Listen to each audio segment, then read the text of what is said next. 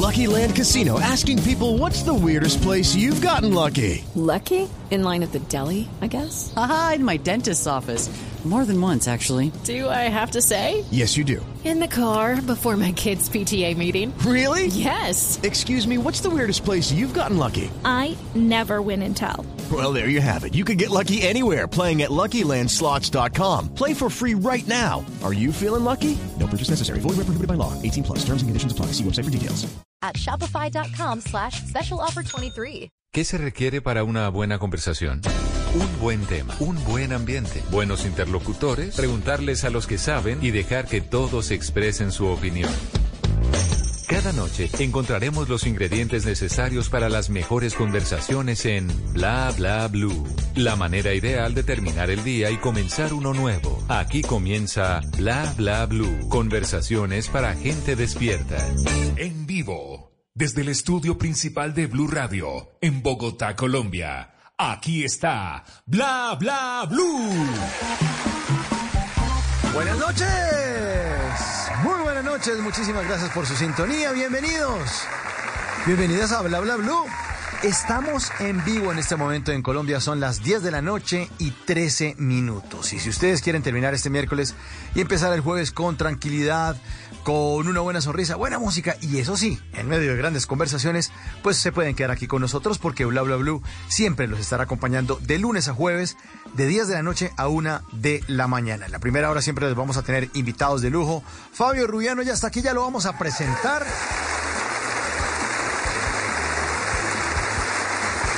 Y después de las 11, hoy es miércoles de tutoriales radiales. Les tendremos instrucciones para ser feliz. Instrucciones para ser feliz. Hay un libro muy, muy bueno que se llama Infelicidad. Y lo escribió Andrés Ramírez. Va a teneros unos tips para alcanzar la felicidad o por lo menos intentarlo. Tutoriales radiales esta noche en Bla Bla Blue. Pero como aquí hablamos todos y hablamos de todo, bueno, invitamos a quienes quieran sumarse a estas conversaciones. Háganlo ya mismo, la línea está abierta de aquí hasta la una de la mañana. El número 316-692-5274. Pueden mandar mensajes de voz, mensajes de texto, preguntas para nuestros invitados. Aquí hablamos todos y hablamos de todo. Repito el número, 316-692-5274. Así que tendremos un super programa. Los vamos a acompañar hasta la una de la mañana, ya estamos listos. Y antes de presentar a nuestro gran invitado, y como hoy también es miércoles de música de los años 90, se ilumina primero el escenario número 2 de Bla Bla Blue para darle la bienvenida al señor Fito Páez.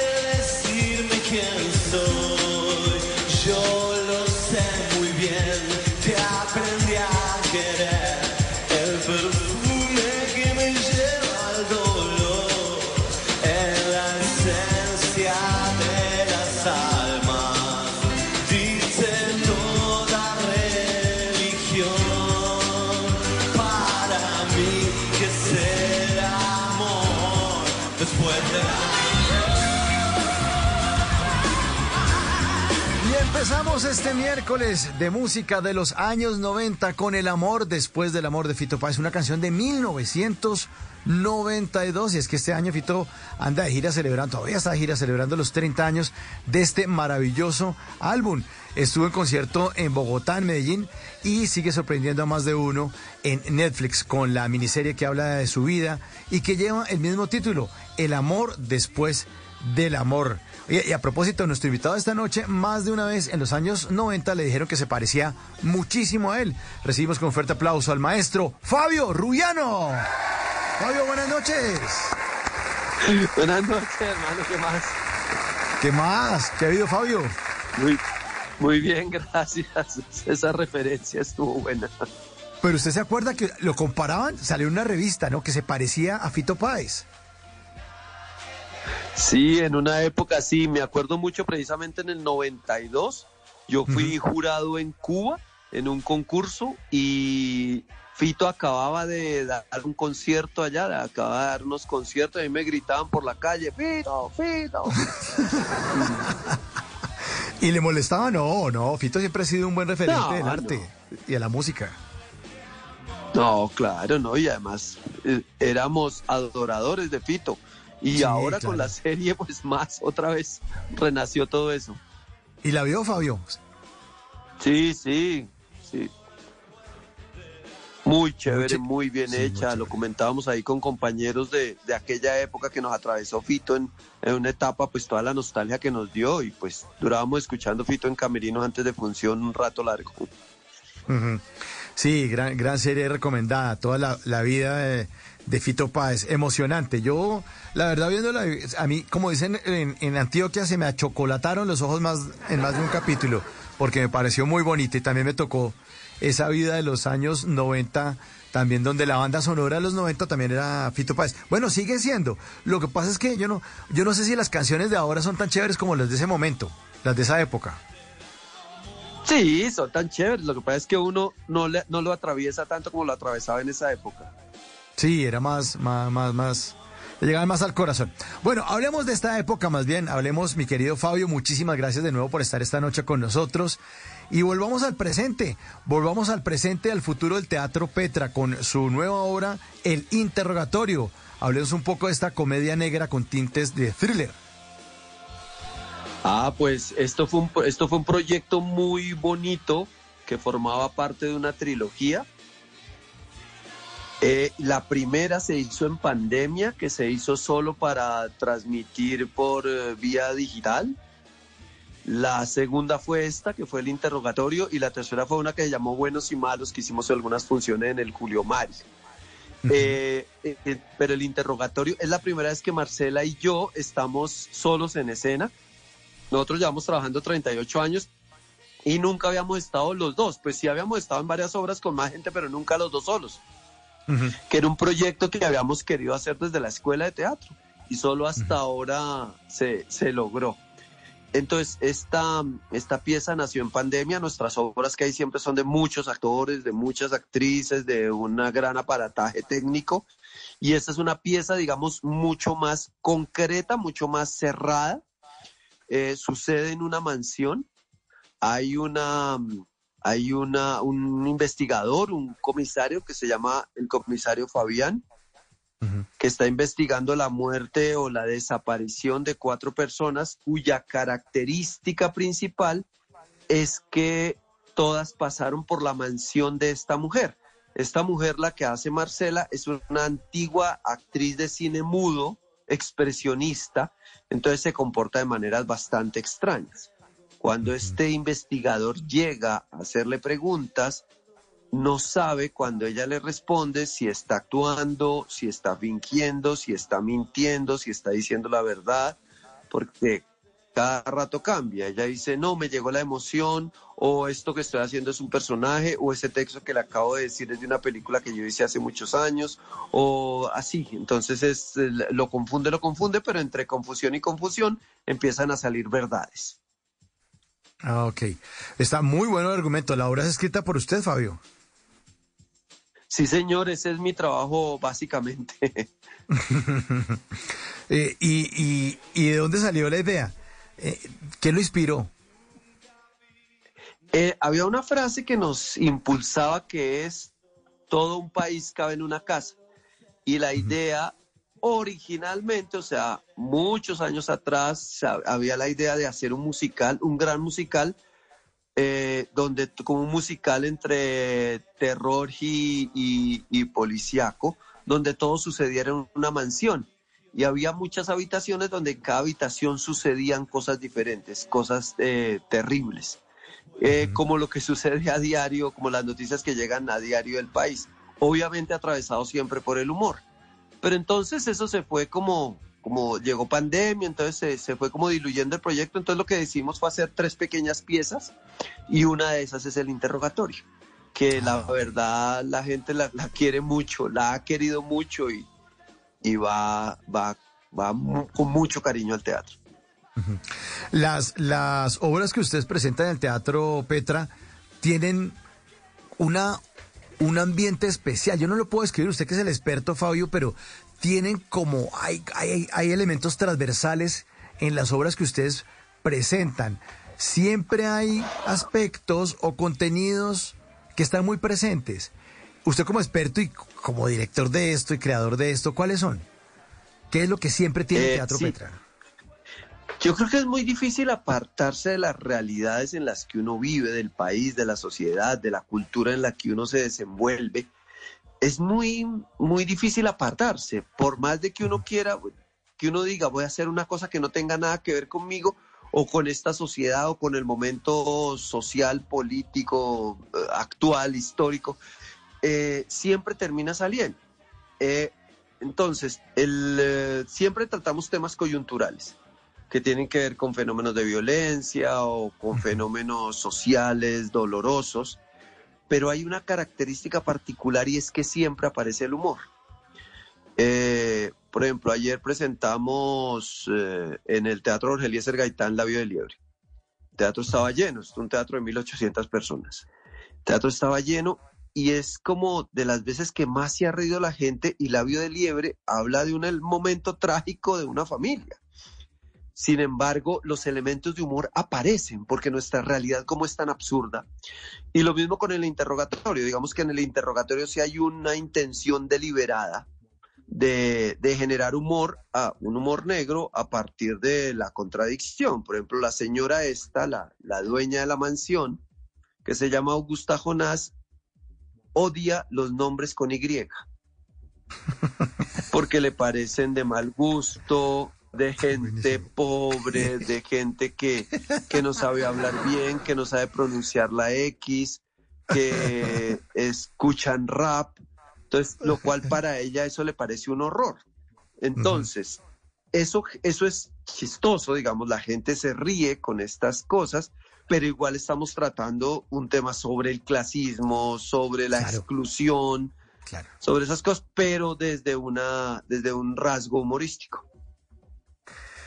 ¿Siente eh, cuando ocurre ese fenómeno como el labio de liebre, lo que nos contaba usted, que cuando la gente se ríe, como que se le sale el tema de las manos? O, pues si no, no, no, esto es serio, no se rían. no. Eh, ¿Siente que se le sale la hora de las manos en ese momento o entendemos no? la ironía. Ok, ok, ok. La gente como que eh, sabe que hay una gran ironía, que hay un, un gran sarcasmo que no necesariamente te- se, se tiene que traducir en risa, pero, pero que en, el, en, la inmediatez de la representación, en la inmediatez de la presentación de la obra, eh, sí genera como hilaridad y, y- la gente después dice, no sé por qué me reí, estuve llorando y con el interrogatorio también dicen, "Ah, ha pasado cosas como que nos dicen gracias, gracias por hacer esto, ustedes generan memoria desde una manera muy particular. Y eso pues nos llena de, de mucha alegría y de, de orgullo, digamos. Claro, claro, por supuesto. Pero uno de audiencia también le da miedo con uno mismo eh, reaccionar ante el humor negro, ¿no? Es, es muy complicado. Eh, cuando uno ve Sí, a estos... el, el a estos- humor, como tiene Adelante. tantas variantes, Sí, sí, sí. uno puede decir estoy ocultándome, estoy cubriéndome, estoy haciéndome loco, estoy tratando de escapar por medio del humor, pero para mí el humor básicamente es eh, un, una, un catalizador. Es algo que muestra por medio de su género algo que una realidad, que la seriedad, que lo académico y que lo formal no puede mostrar. El humor tiene un poder incalculable.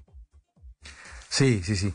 Eh, eh, el tema es por, eh, porque muchas veces uno trata de no reírse de, de, de esas escenas o de lo que ocurre con el humor negro porque, porque de pronto uno, uno no quiere aceptar que uno, que uno es como tan malvado por dentro como para reírse de ciertas cosas.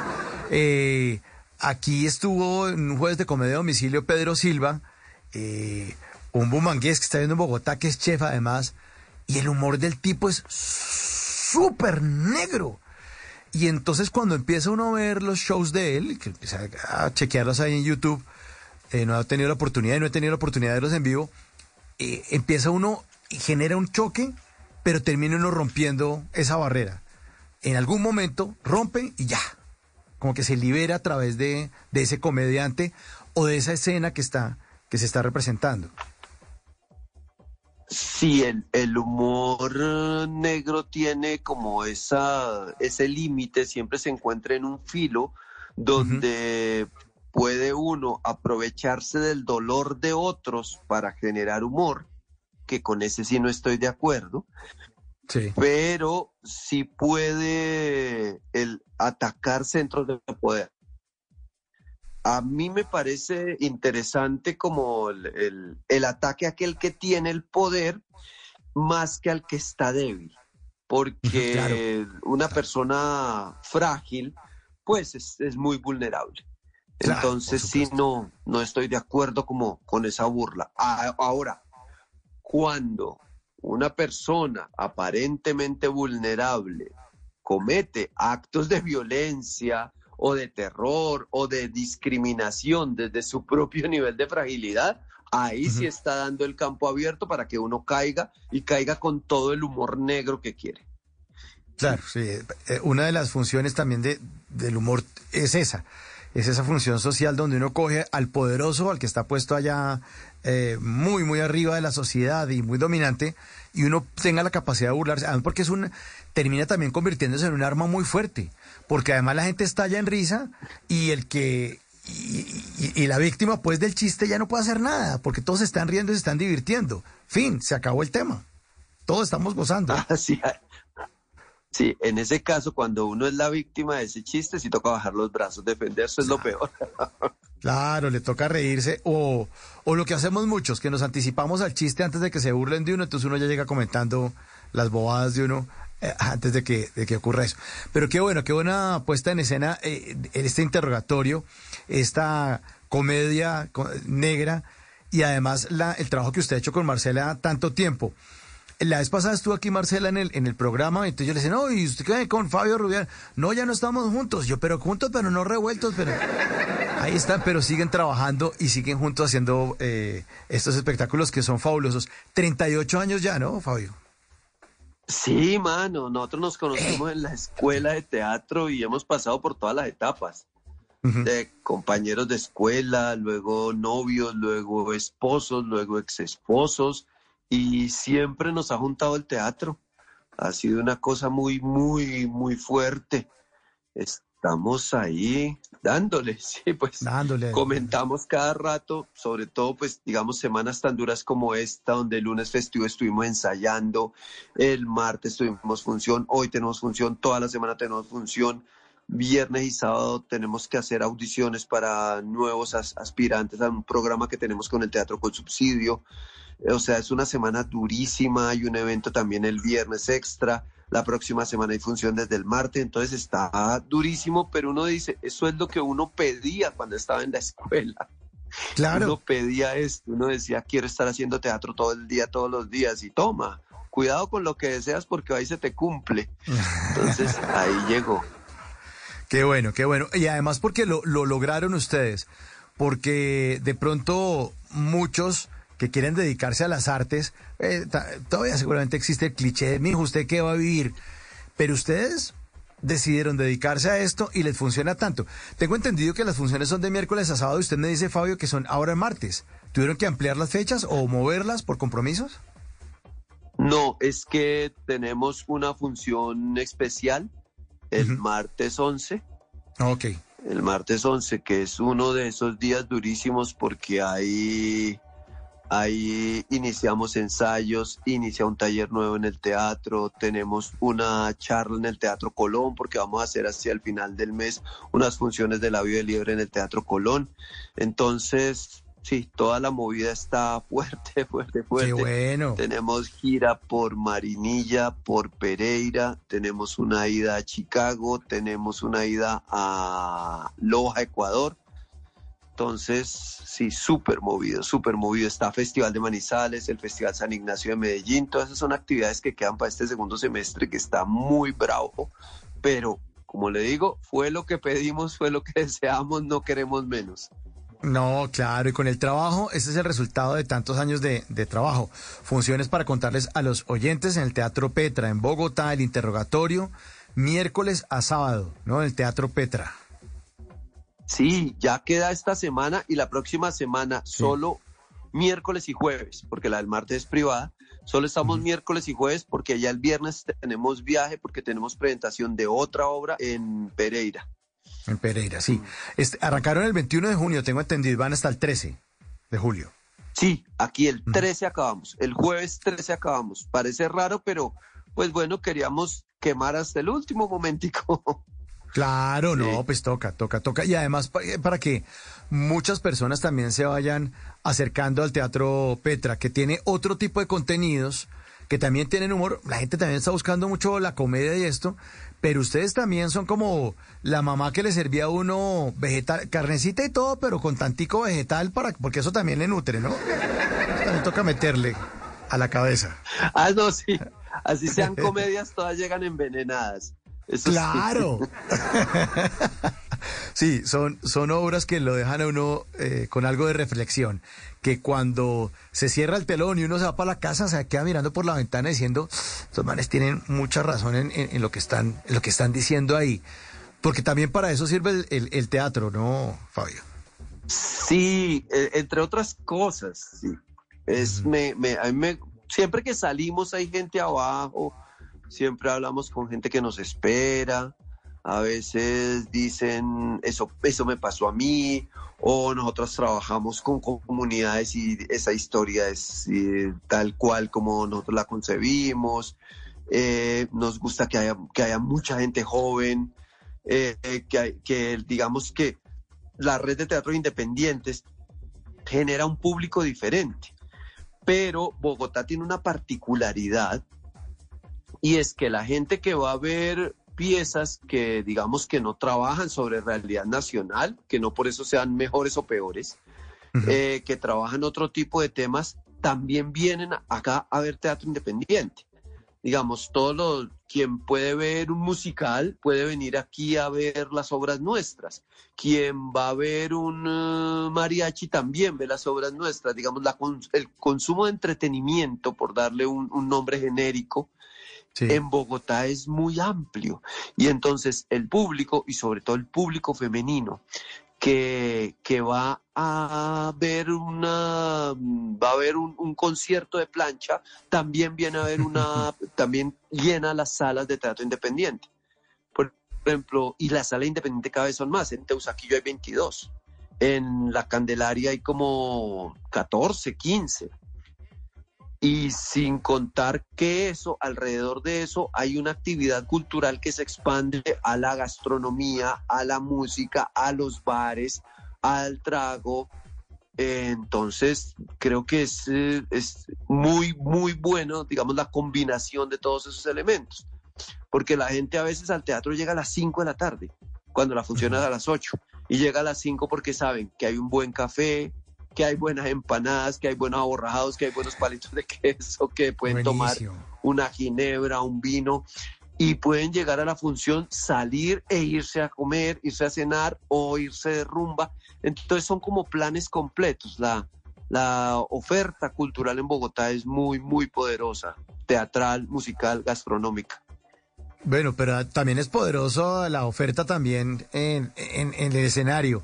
Han tenido además muchos premios en, todos estos años, ¿no, Fabio? Teatro Petra. Ah, pues por fortuna sí, por fortuna sí nos, nos han dado varios reconocimientos en dramaturgia, en, en dirección y sobre todo giramos mucho, que eso nos, nos llena de alegría. Eh, las giras se planean con anticipación. El año entrante tenemos en Madrid, tenemos una temporada en uno de los teatros más lindos que haya que se llama El Matadero, que es un como un centro cultural impresionante en el Matadero Madrid. Entonces, eso para nosotros son los mejores premios, poder girar, movernos, estar, estar, eh, confrontar con otras latitudes las piezas nuestras, que siempre ha sido muy emocionante. Eh, así es. Y hablando de teatro, hay, hay una frase que usted me dijo, esta no es la primera vez que usted está aquí en, en Bla Bla Blue, pero la primera vez que sí vino, eh, yo le pregunté, Fabio, ¿y para qué sirve el arte? Y usted me dijo, no sirve para nada, ¿no? Y, y entonces yo me quedé pensando. Y la segunda vez que vino, le dije, es que usted la vez pasada me dijo que no servía para nada. Y usted me dijo, no, no, sí sirve para muchas cosas. Pero todavía, después de tantos años, sigo pensando en esa frase, Fabio. Le he preguntado a usted, ¿para qué sirve el arte? Y usted me decía, no, esa, ese es el, el gran valor, que el arte a veces no sirve para nada. Y hoy, hoy ¿qué tiene para decirme, Fabio? Para seguirme rayando otros dos años. Siempre, siempre comparto eso. O sea, usted no, usted no se puede comer un cuadro. Usted no, no se puede eh, abrigar con una pintura. Si, si en un invierno. Si en una hambruna usted no se puede comer una obra de teatro. Digamos, no se puede usted sentar, no puede utilizar el, una, una canción para que sea su mesa del comedor, sí, o para que sea su cama, no. No, e- es- eso no tiene una utilidad, ese tipo de utilidad. Tiene otro tipo de utilidad. Lo que a usted le hace es eh, llenarle su espíritu. Ahora, en caso de que el espíritu exista, eh, el- lo, que, lo que nos demostró la pandemia es que si no hubiera habido arte, si no hubiera habido actividades culturales, ofertas culturales, la gente se hubiera enloquecido. Porque las únicas opciones que tenían en medio de un encierro para alimentar su vida y poder seguir con vida era eso. Ver series, leer libros, escuchar poemas, ver todo el material que la gente se inventó para poblar las redes sociales y los ecosistemas digitales. Entonces, ahí usted se está llenando. Pero entonces, un valor práctico, exactamente no. Práctico en ese sentido. Eh, ahora, parece que todos los gobernantes que hemos tenido piensan lo mismo porque es el ministerio que menos presupuesto tiene siempre. Sí. Eh, entonces, en este le han subido un poco, pero todavía es insuficiente y, y esperamos como que el- haya nuevas adiciones para que el arte, la cultura y los saberes tengan una mayor repercusión en la creación de un, de un país mucho más poderoso. Claro. Sí, eh, de eso también le quería hablar y preguntar, Fabio, que pa- lo vio usted en el noticiero, se reunieron todo el combo de los actores y, y el gremio y la gente de- de- del arte a decir, bueno, ¿qué pasó con la plata para nosotros? ¿No? Y entonces, claro, ahí sí todos los, los de la oposición les dijimos, se los dijimos mil veces. que- ¿No? Lo que siempre pasa, si ha, si ha cambiado algo, ya se ha mejorado, ¿qué les han dicho por parte del gobierno? Sí, en realidad la reunión nunca fue para pedir plata, ¿no? Ok. Eh, no fue para, para, para eso. Era más hablar como de las políticas culturales y de la, el concepto que se estaba manejando durante eso. En la campaña hubo un grupo muy impresionante, muy grande, que estableció, que hizo muchas mesas de trabajo en todos los sectores del- de la población colombiana y crearon ocho ejes de cultura que tienen, que, que tienen una transversalidad con la paz. Entonces se hablaba de economías creativas, se hablaba de desarrollos de actividades alternas, visibiliza- visibilización de comunidades, de sectores que han sido invisibilizados por siglos, eh, trabajo con etnias, trabajo con minorías, trabajo descentralización y el eje transversal es la paz. Entonces sentíamos que eso nos estaba cumpliendo. Y no solamente nosotros los que fuimos, sino muchos sectores, muchos sectores estaban inquietos.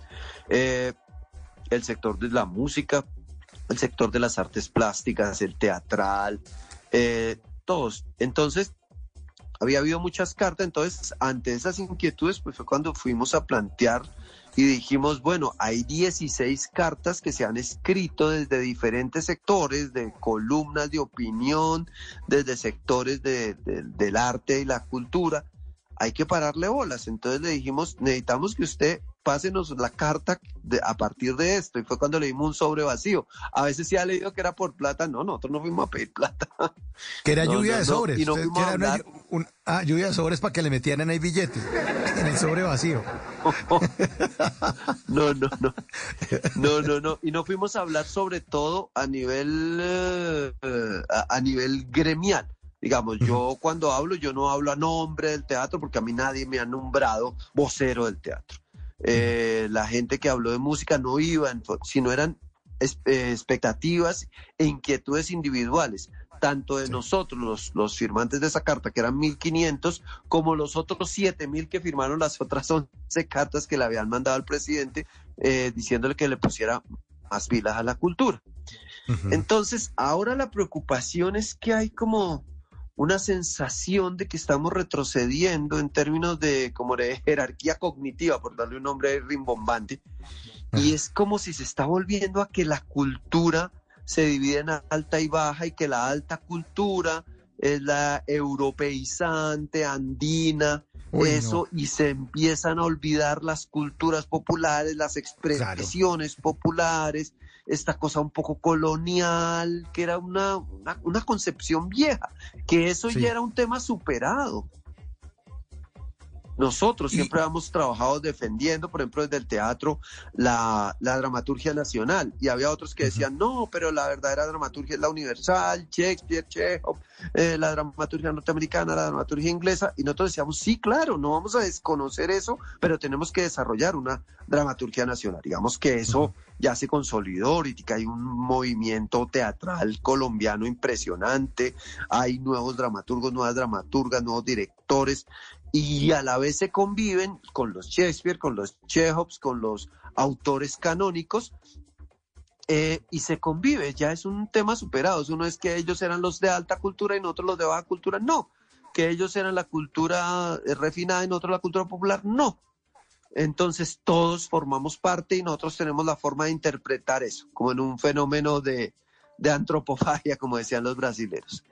Eh, entonces, ahorita como que se vuelve otra vez a ese concepto, sobre todo con la creación, con la música clásica, con otra vez que se creen las estudiantinas. Hoy hablábamos de eso y decíamos, no, pues entonces van a, van a otra vez, van a ser como las tunas, van a volver las tunas como expresión del- de la Uy, cultura no. popular. No, no, no, no puede ser. Sí, entonces, eh, sí, eso nos preocupa. Cuando se tienen es que desarrollar, mire la presencia que tiene la música popular en el mundo en este momento y todos los desarrollos que ha tenido la música popular. Yo creo que a eso hay- es que hay que apuntarle, a desarrollo de lo que se está, de lo que está sucediendo en Buenaventura, con todos los, los proyectos culturales que hay en Buenaventura, con todo el arte que sale en Buenaventura. No es que vaya alguien de Bogotá ya a dictarles talleres, no, allá tenemos que ir a tomar talleres, porque allá Claro, la aprender. cultura y las expresiones artísticas brotan. Uno podría hablar de otras cosas, pero llevar arte me parece un poco raro. Entonces, esta, este pensamiento colonial es lo que nos preocupa. ¿Y desde dónde piensa que está eh, implementándose ese pe- pensamiento colonial? ¿De la gente, del gobierno? ¿De dónde?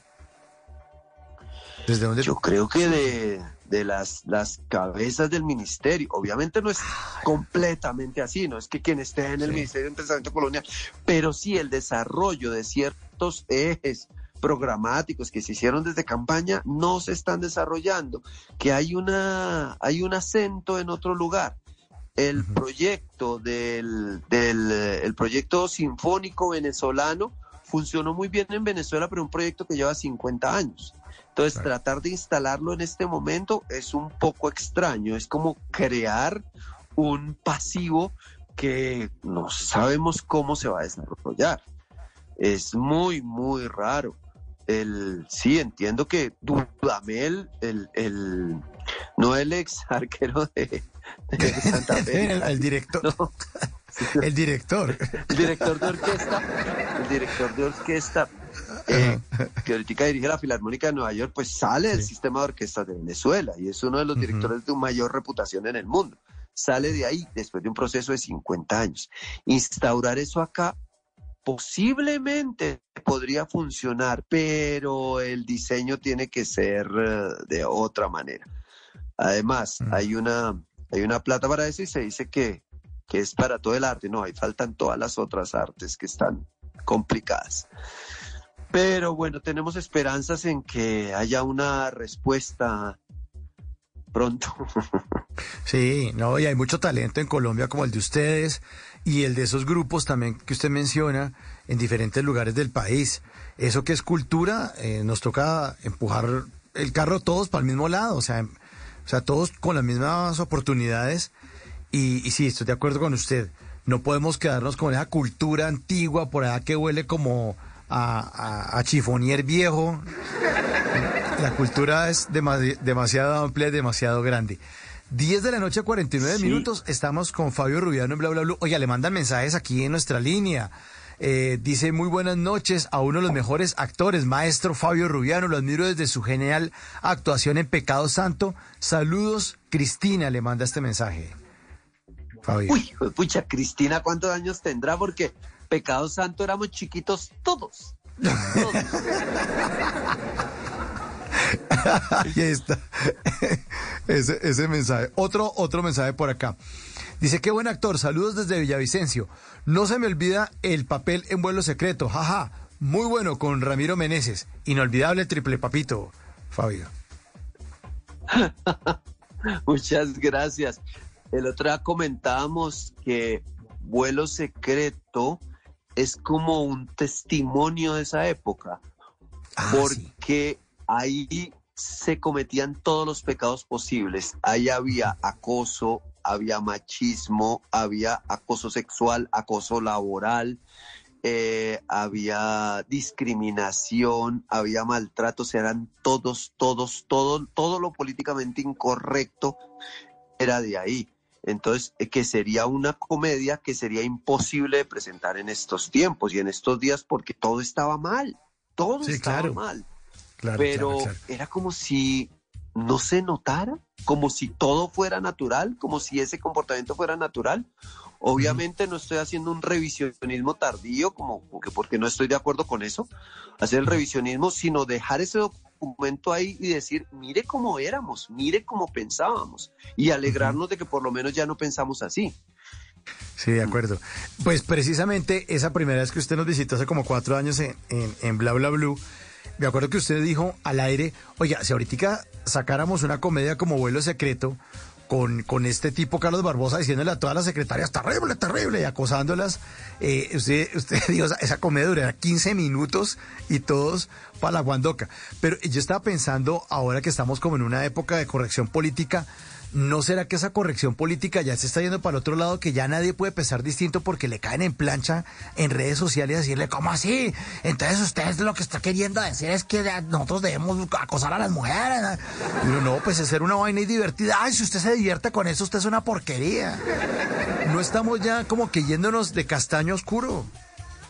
Fabio, ¿no siente eso? Eh, no, yo creo que yo creo que es un ejercicio que tenemos que hacer y que es un ejercicio sano el porque estábamos acostumbrados a romper todas las reglas, a hacer comentarios inapropiados, a hacer comentarios inadecuados, Sí, a sí, tener contactos que nadie nos había solicitado. Las relaciones de poder siempre significaban que tenía que haber sexo. Eh, pues ahora se ven todas las denuncias que hay, el Me Too, toda la serie de violaciones, Weinstein, todo esto era un comportamiento natural y la gente Sí. tenía que acostumbrarse a eso. De acuerdo. Entonces, que eso se destape y que ahorita eh, haya como ojo sobre eso, sí, sí me parece que, que estoy completamente de acuerdo. Ahora, con ciertas cosas con el lenguaje, ahí me pesa. Yo todavía no, he- no he podido entrar en el todes.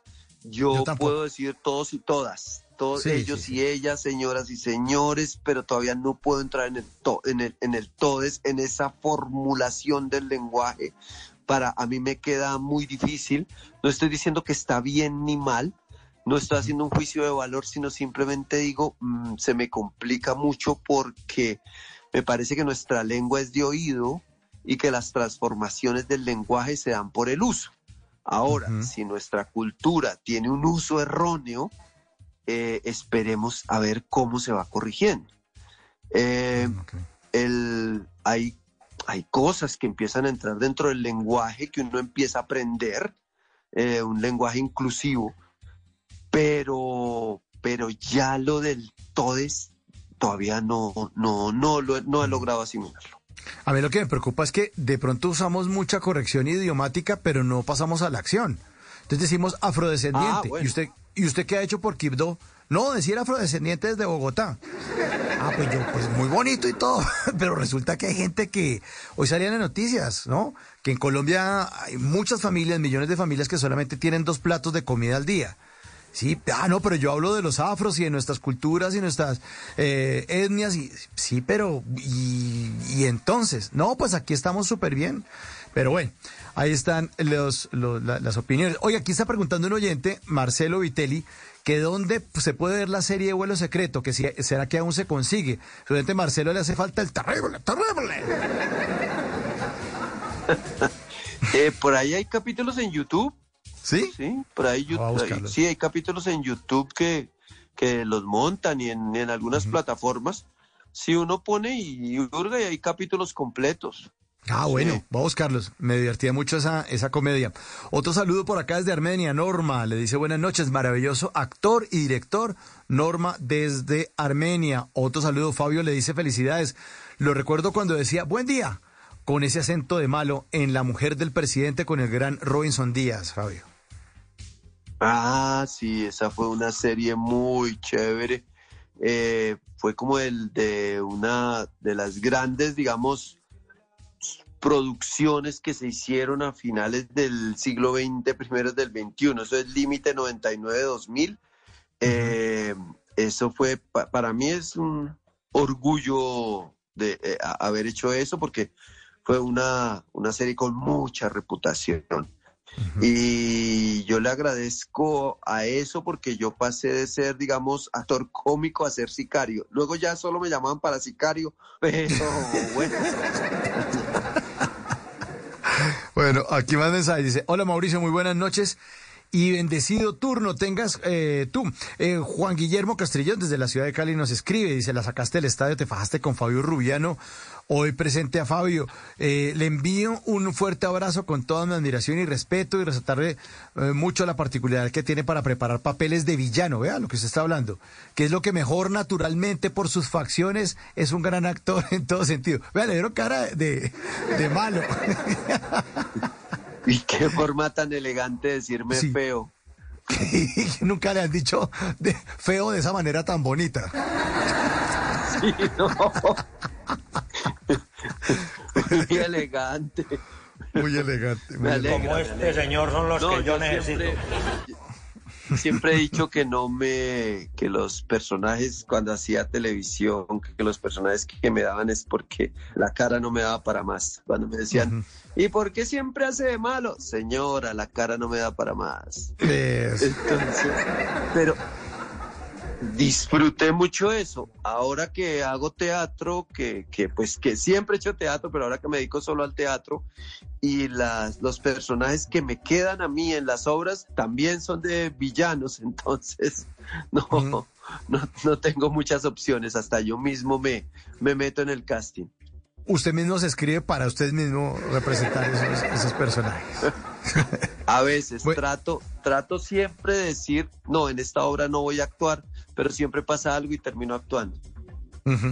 Bueno, ahí está. Eh, aquí nos reportan sintonía desde Barranquilla, Isaac Luco, Lugo, buen programa nos dice. Y aquí un saludo que le manda Margarita, dice hola chicos de Bla Bla Blue y maestro Fabio Rubiano, mil gracias por darnos tanto a través de sus obras. Regálenos un mensaje de esperanza a través de la cultura. Un abrazo, mil gracias y bendiciones para todos, Margarita. Fabio le escribe. Ay, tan bonito. Muchas gracias por allá, Margarita. Y yo creo que la cultura tiene un poder grande y es el que genera comunidades. Siempre la gente se reúne alrededor de la cultura, más que cualquier otra cosa, y sobre todo se reúne voluntariamente, porque por lo general para trabajar es reunión obligatoria. Pero si usted va a un concierto, si usted va a una comida, si usted va a una obra de teatro, si usted va a un recital, está, va voluntariamente y va con un grupo que genera comunidad. Entonces la comunidad siempre se junta alrededor de la cultura y del arte. Todas, todas las, las expresiones artísticas lo que hacen es generar comunidad. Las expresiones culturales generan comunidad. Cuando hay eventos gastronómicos, por ejemplo, eh, o la gente dice, veámonos esta noche para comer algo, la comida es importante, pero lo más importante es la compañía. Entonces, el evento es, es vital y es importante, pero lo más importante es la gente que se hace alrededor del evento, como la figura tan bonita esa de, de la gente alrededor del fuego, la comunidad alrededor del fuego. Oiga, Están ahí juntándose. Entonces, Ahora que- eso es lo más bonito del arte y eso es a mí lo que, de las cosas que más me llenan de emoción. Ahora que usted habla de la gastronomía, Fabio, me doy cuenta que ese puede ser uno de los éxitos del Burger Master. Uno no va por la hamburguesa, sino uno va porque se siente que está formando un grupo de gente alrededor de algo. Podría verse así, ¿no? Siempre es un evento. Es que Es un ese- evento. eso es lo, lo chévere del arte, que es un evento. Entonces, la gente puede decir, oiga, ayer fui a teatro. Claro, Sí, es claro. como, ayer estuve en un evento. Si alguien le dice, oiga, ayer fui a trabajar, él dice, ah, ya. Sí, Pero si usted dice, ayer fui a teatro, o ayer fue a un concierto, o ayer conocí un restaurante, cuénteme cuál, en tal, venden tal cosa. Por lo general la gente no dice, ay, yo voy a ir a comer, voy a ir allá para comer eso y degustarlo. No, sino dice, ah, le voy a decir a tal, o le voy a decir a mi combo, o le voy a decir a mi parche, o Que le voy a decir a mi novia, o le voy a decir a mi esposo que vayamos. Claro. Entonces, eso es generar comunidad, el evento. Qué bueno. ¿Vio? Que, ah, bueno, entonces ya le encontramos eh, otra función al arte. Yo sigo con la frase suya que me dio hace cuatro años de que no sería para... Sirve para muchísimas cosas. Sobre todo para que le manden mensajes a través de nuestra línea 11 en punto. Aquí está para Fabio Rubiano. Un saludo al maestro Rubiano desde Cúcuta. Qué invitada, sasasazo, Mauricio. Qué bacano. Saludos, saludos. El rapsista. Ahí está. Y que el rapsista. ¿cómo sería? ¿Cómo sería que es el rapsista por allá desde Cúcuta? Pues Fabio, eh, siempre, siempre es un placer hablar con usted. Aprende uno muchas cosas y lo deja uno también pensando otras y por eso nos gusta muchísimo tenerlo en Bla Bla Blue. Eh, ya para cerrar de nuevo una invitación para que la gente no se pierda el interrogatorio en el Teatro Petra. Bueno, quedan cinco funciones del interrogatorio, queda mañana, viernes, sábado y miércoles y jueves y ya no hay alargue ni nada porque nos vamos. Eh, estamos el, eh, de miércoles a viernes a las 8 y el sábado a las 6, única función. Eh, estamos ahí en el, en el Teatro Petra, que es en el corazón de Teusaquillo. Pueden llegar temprano, comen rico, toman buen café o buenas aromáticas. Es un espacio bien interesante, internet, todo. La, pueden pasar bastante bien. Fabio, mil gracias y feliz resto de noche. Muchas gracias por estar en Bla Bla Blue. Eh, gracias a ustedes y que duerman pensando en teatro. Fabio Rubiano esta noche en Bla Bla.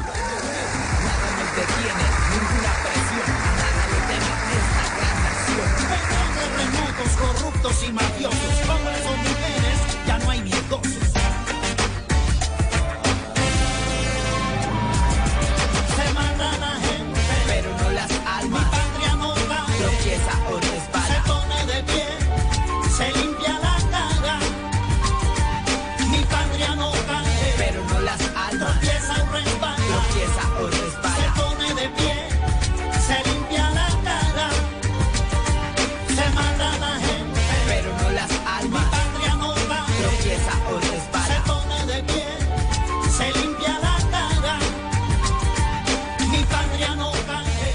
11 de la noche, dos minutos, y esta canción se llama La Última Bala de Yuri Buenaventura, banda sonora de Escobar, el patrón del mal, serie en la que Fabio Rubiano hizo el papel eh, de Marco Navia, que era el personaje que simboli- simbolizaba a Antonio Navarro Wolf. Redes sociales también para que sigan a Fabio Rubiano, Fabio Rubiano O. Fabio Rubiano O en Twitter o en Instagram, ahí lo pueden seguir para que vean las publicaciones de lo que ocurre en el Teatro Petra y también puedan programarse por si no pueden ir a estas obras, lo sigan porque mm, no van a parar, llevan más de casi 40 años pues de, de obras, eh, de éxitos, de aplausos y de mensajes que seguramente cada uno de nosotros está interesado en ver. 11 3 minutos, listos. Ya vamos a voces y sonidos. Nos van a hacer una actualización de las noticias más importantes de Colombia y el mundo. Está Javier Segura con toda la información para actualizarnos. Y al regreso volvemos con miércoles de música de los años 90 y miércoles de tutoriales radiales. Esta noche, instrucciones para ser feliz. Esto es Bla Bla Blue. Ya regresamos.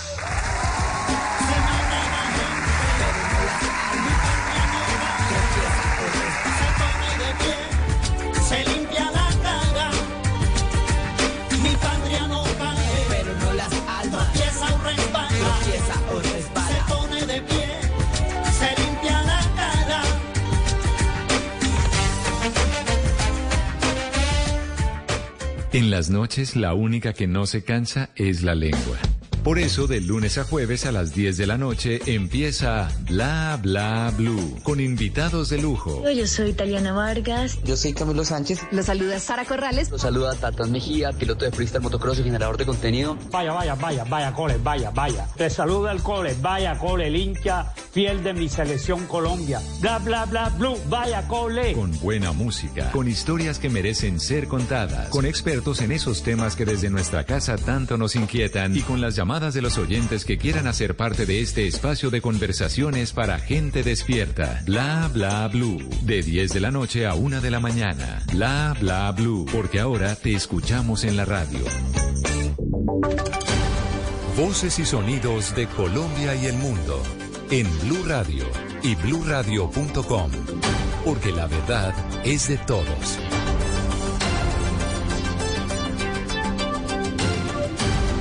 11 de la noche y 5 minutos actualizamos la información sobre la situación de orden público que se vive en el departamento de Arauca, concretamente en Fortul, en donde fue hostigada con eh, disparos de fusil la estación de policía de esa población eh, del departamento de Arauca. Asegura la policía que de manera simultánea los criminales también lanzaron artefactos explosivos improvisados, conocidos como tatucos, contra el personal del Ejército Nacional adscrito al Batallón Especial Energético y Vial número 14. La información oficial es que no hay heridos entre el personal de la policía y el ejército y se están adelantando las verificaciones para determinar si algún ciudadano resultó afectado en estos eh, hechos de violencia. Pero hasta el momento no hay reporte de personas lesionadas o víctimas en la población civil. Todo esto ocurre a tan solo una hora de que entre en vigencia el cese de acciones ofensivas del ELN contra la fuerza pública. Ese cese de hostilidades empieza a partir de las cero horas de este jueves 6 de julio hasta las cero horas del próximo jueves 3 de agosto de 2023, cuando entra en vigencia el decreto del cese bilateral que fue firmado por el presidente Petro este miércoles. 11 de la noche y 6 minutos. Esta noche se conoció que un agricultor fue secuestrado en la zona del Catatumbo. Varios sujetos llegaron hasta su finca y se llevaron con rumbo desconocido a esa persona. Cristian Santiago. Hacia las 9 y 20 de la noche, varios hombres armados llegaron hasta una finca ubicada en la vereda La Labranza, entre los municipios de Ábrego y la playa de Belén, en la zona del Catatumbo, para llevarse con rumbo desconocido al agricultor Luis Alfonso Torres. Tan pronto sucedieron estos hechos, los familiares entregaron reporte a las autoridades y a esta hora grupos conjuntos de la Policía y el Ejército Nacional lo buscan en toda la zona del Catatumbo. Los casos de secuestro no cesan en esta zona de norte de Santander, sino que por el contrario están en aumento y se han presentado durante el 2023 casos en Tibú, Ocaña, Convención, Ábrego y la playa de Belén. 11 de la noche y 7 minutos, las autoridades identificaron eh, plenamente a los tres campesinos que desaparecieron en zona rural de Iscuandé, en el Pacífico nariñense, tras la incursión de un grupo armado ilegal. Wilson Viracacha. La confirmación de la identidad de las tres personas fue entregada por el defensor del pueblo regional pacífico, Jair Mena. La primera persona identificada es una mujer que fue desaparecida y el Consejo Comunitario Juan Carrillo del municipio de Ispandé. Maricela Chupillán Fernández fue desaparecida en la avenida Villavista y fue encontrada en el sector Caimanes. La segunda víctima, el señor Arley Vázquez, también desaparecido en la avenida Barbulita. Este señor aún no se encuentra. Y la tercera víctima es el señor García. El funcionario aseguró que las autoridades, tanto de policía como ejército, siguen en la búsqueda de los otros dos campesinos que hasta el momento se desconoce su paradero y la suerte que hayan podido correr. 11 de la noche y 8 minutos cambiamos de tema y hablamos sobre la migración venezolana y hay una eh, se conoce cuáles son las razones por las cuales los venezolanos llegan a vivir a Colombia. Una de ellas es eh, la mejor atención en materia de salud. Marcela Peña. Uno de los resultados más llamativos del pulso de la migración del DAN es que el 45.4% de las personas que han migrado de Venezuela a Colombia en los últimos años tiene como su principal motivación buscar una mejor atención en salud. Más llamativo aún, para quienes llegaron de Venezuela con más de 55 años a nuestro país, la atención en salud es casi tan importante como la búsqueda de oportunidades económicas en Colombia. Casi todos los venezolanos que están en Colombia con sus papeles al día ya están afiliados al sistema de salud. Dos de cada tres migrantes legales están afiliados a través del régimen contributivo pagando su EPS y los otros dos están en el régimen subsidiado, es decir, recibiendo atención gratuita a través de CISBEN. El reporte muestra además que todavía hay venezolanos que no tienen sus papeles en regla. La mayoría de ellos está esperando el trámite de su permiso de protección temporal. Gracias Marcela, 11 de la noche y 9 minutos y hablamos ahora sobre la venta de vehículos nuevos en el país porque cayó cerca del 38%. Oscar Torres nos cuenta las razones de esta caída en las ventas. Y es que según el último informe publicado por el RUN y los cálculos de Andemos, se reveló que las matrículas de vehículos en junio alcanzaron las 14.300 unidades. Esta cifra representó una disminución del 38% en comparación con el mismo mes del año pasado, marcando, esto según los datos, la contracción más significativa observada mensualmente durante este año. Oliverio García es presidente de Andemos. Esta situación obedece a varios motivos. Uno es la consagración de la economía que afecta a todos los sectores. Dos, las altas tasas de interés que ha afectado el consumo de los hogares. Este es un mercado que está muy apalancado con el crédito. Eh, tercero, el incremento de los precios que han tenido los vehículos después de la pandemia. Para Andemos a esta situación se le suma que ahora enfrentarán la entrada en vigencia de los reglamentos técnicos, especialmente los relacionados con las llantas, que comenzará el próximo 2 de agosto y también tendrá un gran impacto en el sector automotriz. Noticias contra reloj en Blue Radio. Y cuando ya son las 11 de la noche y 10 minutos, la noticia en desarrollo, el expresidente salvadoreño Mauricio Funes fue condenado a seis años de prisión por evasión de impuestos. Es, su segunda sentencia de prisión, pues ya cumple una pena de 14 años de cárcel por negociar una tregua con las pandillas. La cifra que es noticia, el gobierno nacional hará inversiones en infraestructura turística en el departamento del Cauca por más de 43 mil millones de pesos. Y quedamos atentos porque desde hoy hasta el próximo 13 de julio se podrá inscribir la cédula para participar en las elecciones regionales del mes de octubre, informó la Registraduría Nacional. El desarrollo de esas y otras noticias en blurradio.com continúen con Bla Bla Blue. Conversaciones para gente despierta.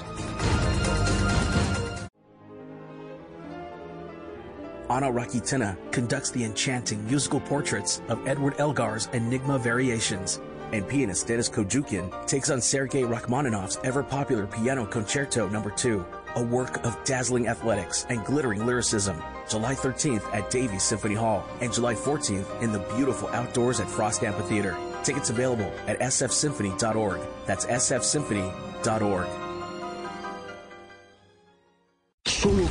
dos equipos, Alfa y Beta. No es momento de rendirse, es momento de luchar. La competencia es interna. Sacar fuerzas y jugar con estrategias son las herramientas clave para ganar un cupo en la final. Desafío de Box. Lunes a viernes a las 8 de la noche por Caracol Televisión.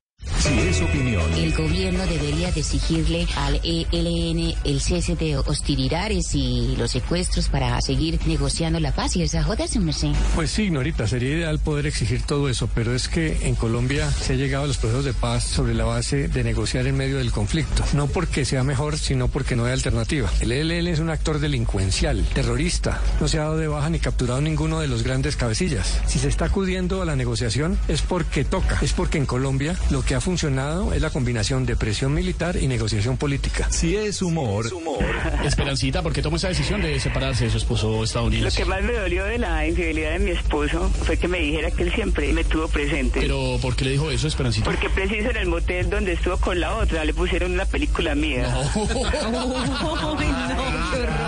Voz Populi, de lunes a viernes desde las 4 de la tarde. Si es opinión y humor, está en Blue Radio, la alternativa. En las noches la única que no se cansa es la lengua.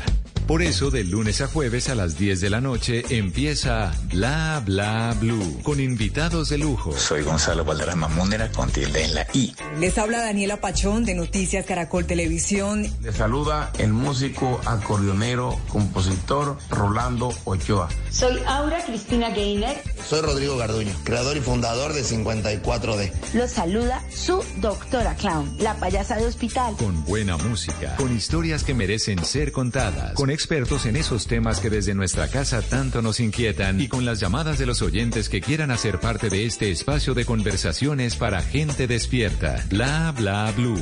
De 10 de la noche a 1 de la mañana. Bla bla blue. Porque ahora te escuchamos en la radio.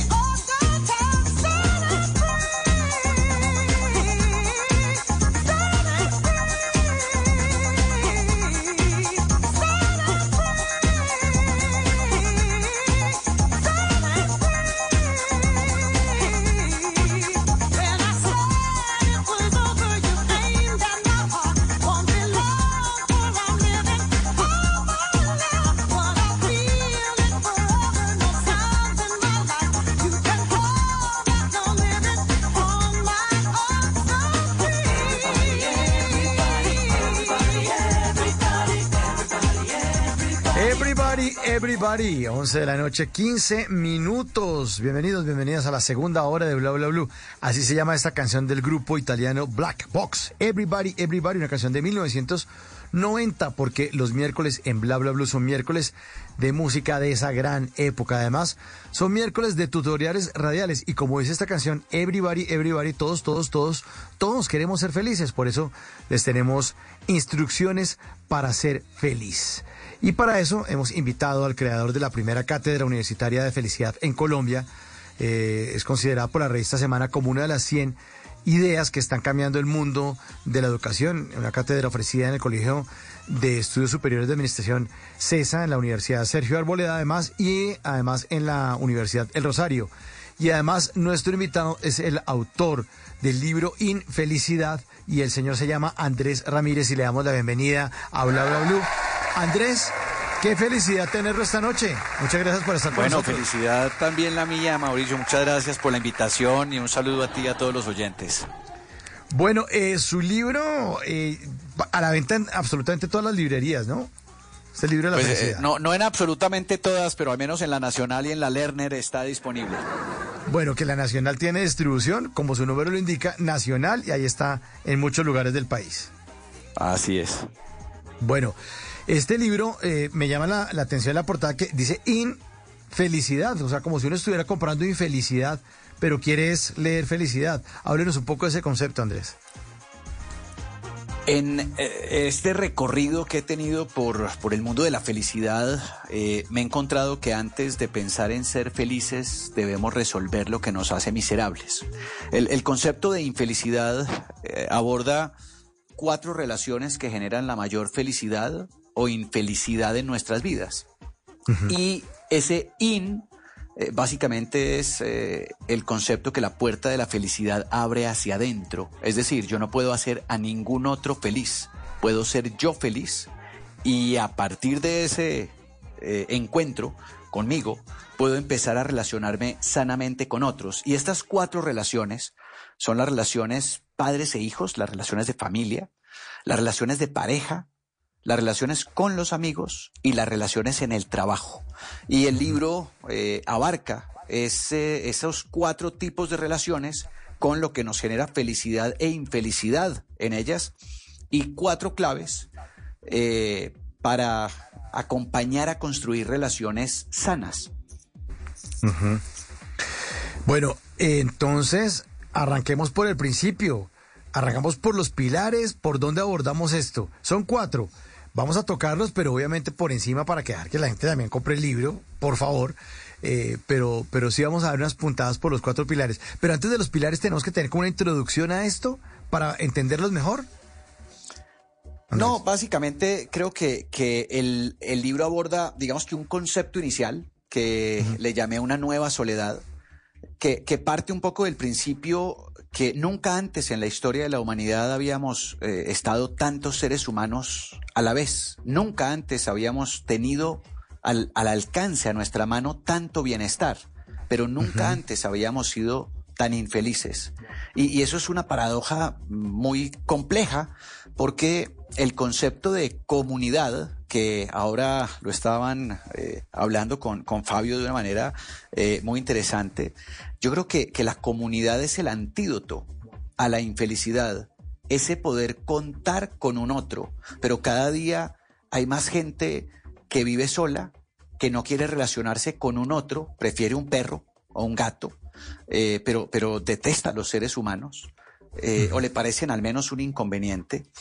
El, el concepto de, de, padres e hijos, eh, digamos que, se diluye un poco frente a eh, cosas tan absurdas como creer que un papá es amigo de los hijos. Eh, las relaciones entre amigos se generan entre iguales y un padre, una madre tiene una jerarquía frente a sus hijos, entre otras, porque los hijos, los padres estamos para protegerlos y cuidarlos. Luego no es una relación entre iguales.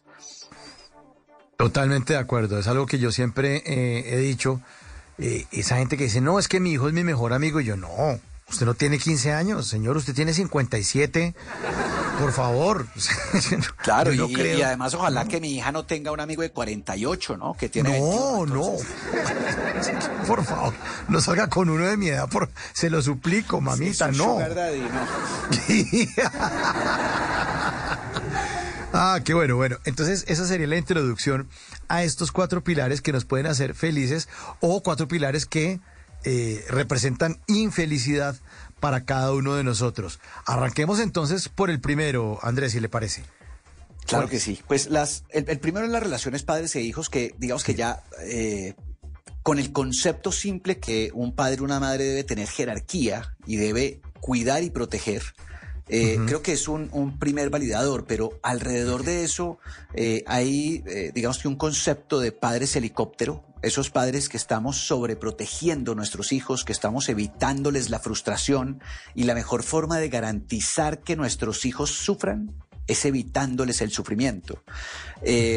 Hoy estamos en un mundo en el que evitamos la competencia, evitamos la confrontación, evitamos la frustración, desconociendo de alguna manera que el mundo es muy duro, que el mundo es injusto, que el mundo es desigual, que en el mundo va a haber deslealtad y traición, que en el mundo hay sufrimiento.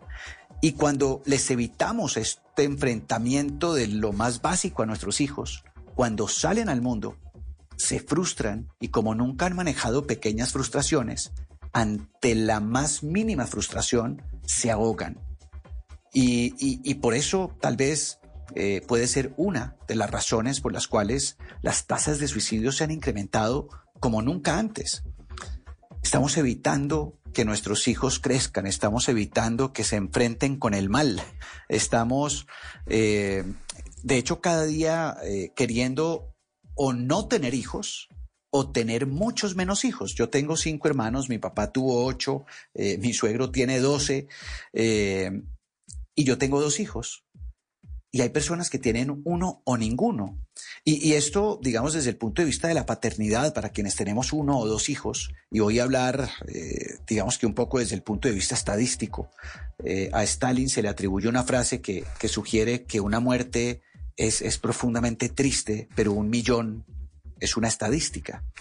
Cuando uno tiene 12 hijos eh, o 5, en el caso de mi papá, si se moría alguno de nosotros, que afortunadamente no, no ha pasado, eh, se moría el 20% de los hijos. Pero si hoy se nos muere un hijo, en mi caso se moriría el 50% de los hijos, y a los que tienen un solo hijo se les muere el 100%. Eso ha generado una sobreprotección eh, innecesaria y, y profundamente eh, contrario a lo que significaría educar a un otro. Y es importante lo que usted está contando eh, esta noche, Andrés, porque por más que los seres humanos nos pongamos de acuerdo para hacerle un mundo más feliz y más rosado y más, eh, eh, no sé, a salvo de cualquier peligro, eh, pues no va a pasar porque la naturaleza es cruel. Ayer yo decía que la noticia citaba la noticia de una mujer de 69 años que murió atacada por un caimán mientras paseaba a su perro. Pues, pues la naturaleza es cruel. O sea, ¿qué hacemos si la naturaleza es cruel? Nosotros no podemos eh, y, y decir, no, es que todos los seres humanos nos vamos a abrazar y, y todo va a ser súper dulce, nadie va a tener malas calificaciones, nadie se va a atacar en la calle, ya nadie más va a volver a robar. Sí, los seres humanos vamos a poner de acuerdo. Perfecto. 8 mil, 9 mil millones de habitantes, los que sean que estemos en el mundo en este momento. Todos nos ponemos de acuerdo, pero la naturaleza es cruel. Sale una mujer de 69 años a pasear el perro y es atacada en, en, en, en, el, un campo de golf en, eh, Hilton Head Island, en Carolina del Sur. Y se acabó. La naturaleza es cruel. Y así Pero funciona el mundo. Con, con otro componente que, que me parece eh, que, que estamos intentando desconocer, eh, y es que yo soy un poco jovesiano, ¿no? De Hobbes, del Leviatán de Hobbes, que el hombre solo es bueno si se le obliga a hacerlo. Nuestra naturaleza humana no es solo buena. De hecho, eh, a mí me genera desconfianza alguien que se presente como solo bueno. Todos claro. tenemos el bien y el mal. Sí, de acuerdo. de Y, acuerdo, y creo sí. que ese es un poco el planteamiento también de, de este concepto de infelicidad. Sí, muchas, muchas veces los, los padres se preocupan demasiado porque sus hijos tengan unos estados de bienestar gigantescos. Eh, evitamos que ellos eh, se enfrenten a los problemas y como decimos ya los más viejitos, pues no coge callo y, y eso trae además muchas frustraciones porque además pretenden que el hijo siempre esté bien y en algún momento no va a estar bien. O sea, porque no es que le dimos todo, sí, pero no quiere estudiar nada. fin, es Sí, que él lo sí. tuvo todo y no, y es que no le dio la gana. O estudió otra cosa que no tiene nada que ver con la carrera del papá, dejar caer la empresa. No le gusta lo que le damos de comer. O, o no tenemos nada, sí, pero entonces es un rebelde y se metió en unos negocios peligrosísimos. Pues no, no vamos a poder atajarlos y eso también crea un- una infelicidad inmensa y es esperar que los demás estén haciendo lo que uno se le da la gana que los demás hagan. Claro, pero mira, mira que, que mencionas algo que es interesante porque en ese concepto de les estoy, les estoy dando todo a mis hijos, es, es bajo un concepto de Hakuna Matata. No sé si, si se entiende esto bien, pero eh, cuando, cuando Simba lo destierran, lo destierran del mundo real, eh, donde el mal existe, que es la representación de Scar, se va a, este mundo paralelo, ¿no? Donde los leones no se comen a los jabalíes, sino que son amigos, ¿no? Y hay leones vegetarianos. Y se ponen a cantar Hakuna Matata como si fuera el mundo ideal. Pero realmente lo que está pasando en el mundo real es que allá en el mundo paralelo, loco, ¿no? Un poco utópico, lo tienen todo, pero el mundo real se destruye por la el desconocimiento de la presencia del mal en nuestra humanidad. Ahí está la canción de Hakuna Matata Eso. que habla de Ramírez esta noche. Bueno, relaciones entonces entre padres e hijos.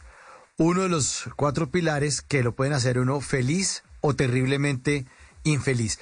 ¿Algo más que agregar antes de pasar al, al segundo pilar, Andrés? No, simplemente eh, digamos que mencionar que la gran mayoría de, de los hijos eh, somos no deseados y muchísimos, y lo vamos a ver en el segundo pilar, ni siquiera producto del amor. Uf, eso suena duro. Eso suena duro. Eh, Eso suena duro, pero estadísticamente es una realidad, ¿no? La, Más del 50% de los embarazos son productos de, de- del ¿Cómo milagro de la ¿Cómo vida que nos sorprende, de violaciones, de, de tragedias, de, eh, de abusos, y, y creo que, que, que desconocemos profundamente, eh, primero, qué significa el amor. Curiosamente, cuando pensamos en el amor, pensamos mucho más en cómo obtenerlo y no en cómo entregarlo. Pero resulta que amar es dar, no recibir. Entonces, este segundo pilar podría ser como que no todos los hijos eh, son deseados. El, el segundo pilar, que es las relaciones de pareja. Eh, ah, ok, ok, ok. En donde, en donde, pues típicamente en una pareja se gestan los hijos. Ah, ok. Eh, ha, ha sido, ha sido eh, entre otras, para mí muy, muy revelador porque en esa investigación me di cuenta que cuando las reglas de juego estaban claras, la gente no se separaba. Es decir, mm, nos odiamos, vamos a tener la mayor cantidad de hijos y no nos vamos a separar, si no es hasta que la muerte nos separe. Y la gente eh, digamos que se bancaba ese escenario, ¿no? De hecho, eh, personajes como, como Séneca eh, escribían como que eso de amar a la señora era muy raro, ¿no? De desearla, eso, eso era como una cosa profundamente atípica. Y cuando nace el concepto del amor en la pareja, nace la separación junto con ese concepto. Y, y me pareció, digamos que, que bastante eh, abrumador, entre otras, porque hoy eh, cuatro de cada diez matrimonios se separan antes de los cinco años. Tres son infelices y están por razones equivocadas. Dos podríamos ponerlos en una categoría que yo le llamé no felices, es decir, que son como unos buenos compañeros de cuarto, hasta se llevan bien, pero ya no tienen sexo, ya no, no, no son pareja, y uno de cada diez matrimonios es feliz en su matrimonio. Eh, eso sin contar que la gran mayoría de personas eh, están por ahí por la vida con ese eh, mensaje un poco complejo de mejor solo que más acompañado. Y ojo, tienen razón, es mejor solo que, más que mal acompañado.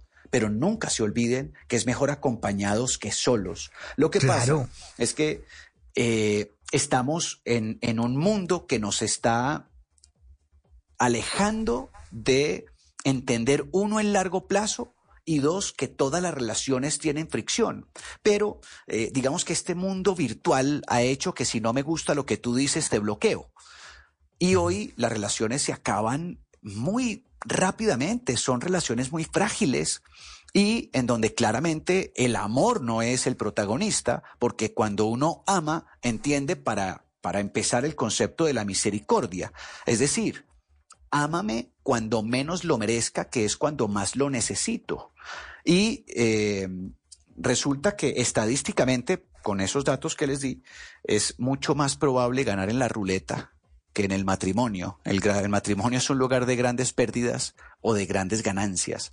Eh, y hoy le tenemos mucho temor a involucrarnos, mucho temor a comprometernos. De hecho, eh, pues salen cosas como el poliamor, que eh, una cosa es que uno tenga un deseo sexual permanente y quiera estar involucrado en placeres, pero es que el placer nos aleja, el placer inmoderado nos aleja de la felicidad. Eso lo escribió Dante Alighieri cuando, cuando define el infierno en la Divina Comedia y, y de- lo define como los placeres inmoderados. De manera que que creo que, que hay una confusión de lo que implica una relación con un otro, una relación de pareja, eh, y que no hemos entendido que es muy diferente enamorarnos a permanecer enamorados, que exige competencias distintas. ¿Qué competencias exige permanecer enamorados? ¿Es, es, es un trabajo? ¿Es una decisión? O, ¿O es un tema químico? ¿O es un tema que yo no puedo controlar y, y me enamoré? ¿O cómo, cómo No, la, química funciona? es el enamorarse, ¿no? Como, como pues, qué deseo, qué fantasía, qué atracción, ¿no? Eh, pero, pero resulta que es, es, es muy distinto el, el concepto de familia, que es la sangre, la filia, la sangre, al concepto de hogar, eh, que viene de hoguera. Y resulta que para uno mantener el hogar de esa pareja necesita ponerle leña al fuego todos los días. Si deja de echar leña, se extingue el fuego. Si echa mucho, se incendia. Y eso también hay que moderarlo. Entonces, básicamente, no se trata de... Mi, mi papá, cuando yo tenía unos 17 años, que eh, me cogió que yo estaba tratando de coquetear con, con tres eh, a vecinas que me parecían guapísimas, me dijo, cualquiera hijo, hasta tú, eres capaz de enamorar 20 mujeres en un año, pero muy pocos la misma durante 20. Muy buenísimo. Y, y creo que, que, que, pues sí, realmente cualquiera es capaz de, de, de- de conquistar, de enamorarse rápidamente, pero cada día vemos que es mucho más complejo en conocer eh, aquellos que logramos enamorar a la misma persona todos los días. Yo soy un defensor del matrimonio tanto que llevo tres, ¿no? Entonces, claramente creo en la institución del matrimonio. Eh, no, mentira, llevo, llevo dos, pero suena mejor tres. Eh, pero pero el, el, el concepto de, de, de, de, de construir relaciones de largo plazo es realmente el que aporta a la felicidad. Y, y entiendo que uno pueda separarse, pero creo que, que nos estamos separando por, por, por las razones equivocadas. Creo que estamos dejando de luchar. eh, porque, porque el matrimonio eh, se nos vende como, pues hay gente tan rara, ¿no? Que se casa para ser feliz. Los que estamos casados sabemos que uno no se casa para eso. Uno se casa para crecer, para madurar, para construir con un otro y lograr que ese otro sea lo mejor posible. No lo que yo quiero que se convierta, sino lo mejor posible que ese ser humano pueda ser. Y, y exige mucho el dar, el darme, exige mucho eh, el, el abrazar, el contener, eh, el ser generoso. Y por supuesto mucho coraje, mucha conversación, mucha negociación. Y tener muy claros los límites, porque las relaciones cuando no ponemos los límites se fracturan y esto eh, es para todas las relaciones, ¿no? Con los padres, con los hijos, con la pareja, con los amigos y en el trabajo. Y me, me pones a, reflexionar acerca de, de- de mi vida, Andrés, porque yo eh, también eh, creo tanto en el matrimonio que yo llevo dos nomás. Pero en esta segunda vamos tanda, igual. vamos igual. He sentido una cosa rarísima y yo no sé por qué yo siento que yo quiero cada vez más a mi esposa. Nosotros no tenemos hijos, pero yo no sé por qué. Y yo digo, pero esto es una vaina ra- rara porque en todos los matrimonios siempre son en degradé. Eso empiezan y, eh, y felices y no sé qué, ta, ta, ta. Entonces eh, dicen, no, es que los hijos le cambiaron la vida. Pues nosotros no tenemos hijos que nos cambiaran la vida ni nada de eso. Pero yo no entiendo por qué la curva es al revés. O sea, porque siempre empieza uno muy enamorado y se empieza a desinflar y empiezan a volverse cosas como cotidianas, normales y a volvérselo como usted decía, Andrés, porque me pasó en la administración pasada, ¿no? Como Claro, digo, pero mira, mira, mira, que- Mauro, que, que- que mencionas algo que creo que es fundamental, y es que a veces uno entra al primer matrimonio muy engañado, ¿no? Con unas expectativas muy raras, eh, y cuando ya llega el segundo, llega y dice, oiga, venga, vea, lo que yo estoy buscando es esto, es lo que a mí me gusta, estos son los límites, estos son los no negociables, aquí no se puede meter. Mm. Claro, Eh, Si estamos de acuerdo con esto, pues vamos construyendo juntos. Y entonces tiene uno las reglas de juego tan claras, negoció lo que hay que negociar tan, tan frontalmente y teniendo claridad que, que hay muchas cosas que no me gustan y que tengo que hacer eh, Sí. por el otro, por amor, que se va construyendo una relación de largo plazo que, que claramente se tiene que ir fortaleciendo y no debilitando.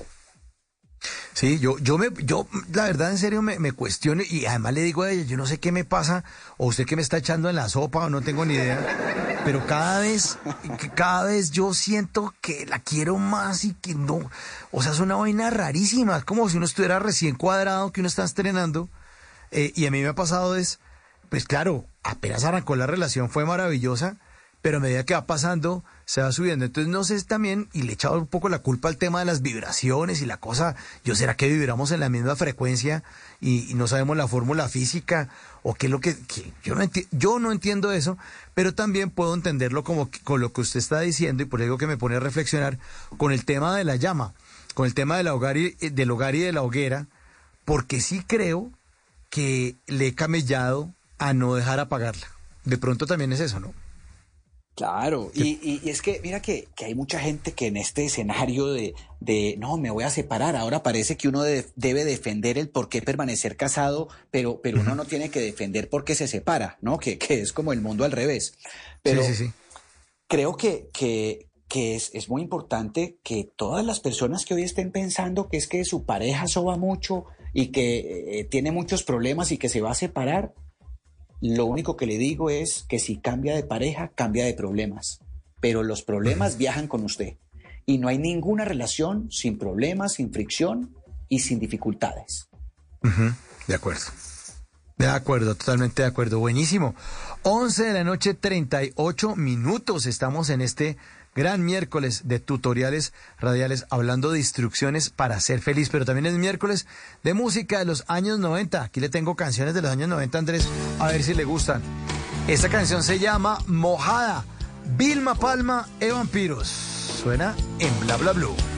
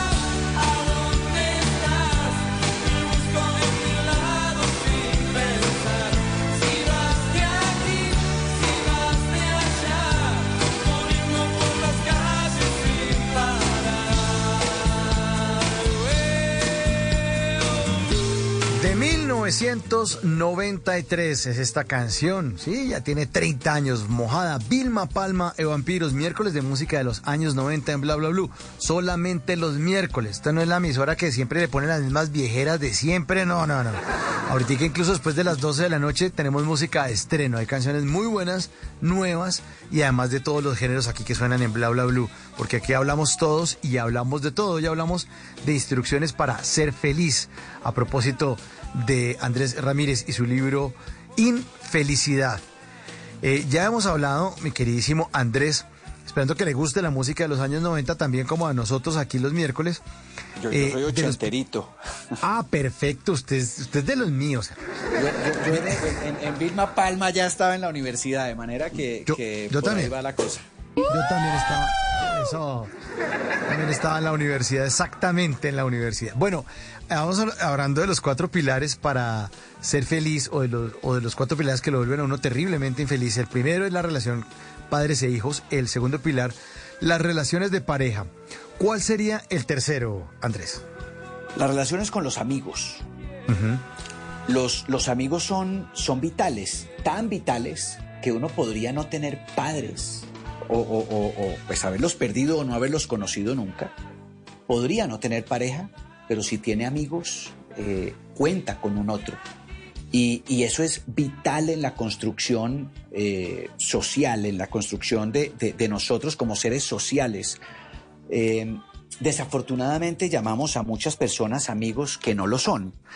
uno, uno cuando, cuando digamos que se encuentra con, con el guasón, si es Batman, se defiende y, está preparado para la batalla, ¿no? Para, para que un enemigo lo, lo ataque. Pero, pero cuando uno es Batman y quien lo traiciona es Robin, eh, eso nos, nos, nos duele montones. Y, y, hay demasiada traición y deslealtad de, hecho, pues últimamente todos los escándalos que hemos visto políticos en nuestro país, pues ha sido una pareja, una expareja, un amigo muy cercano.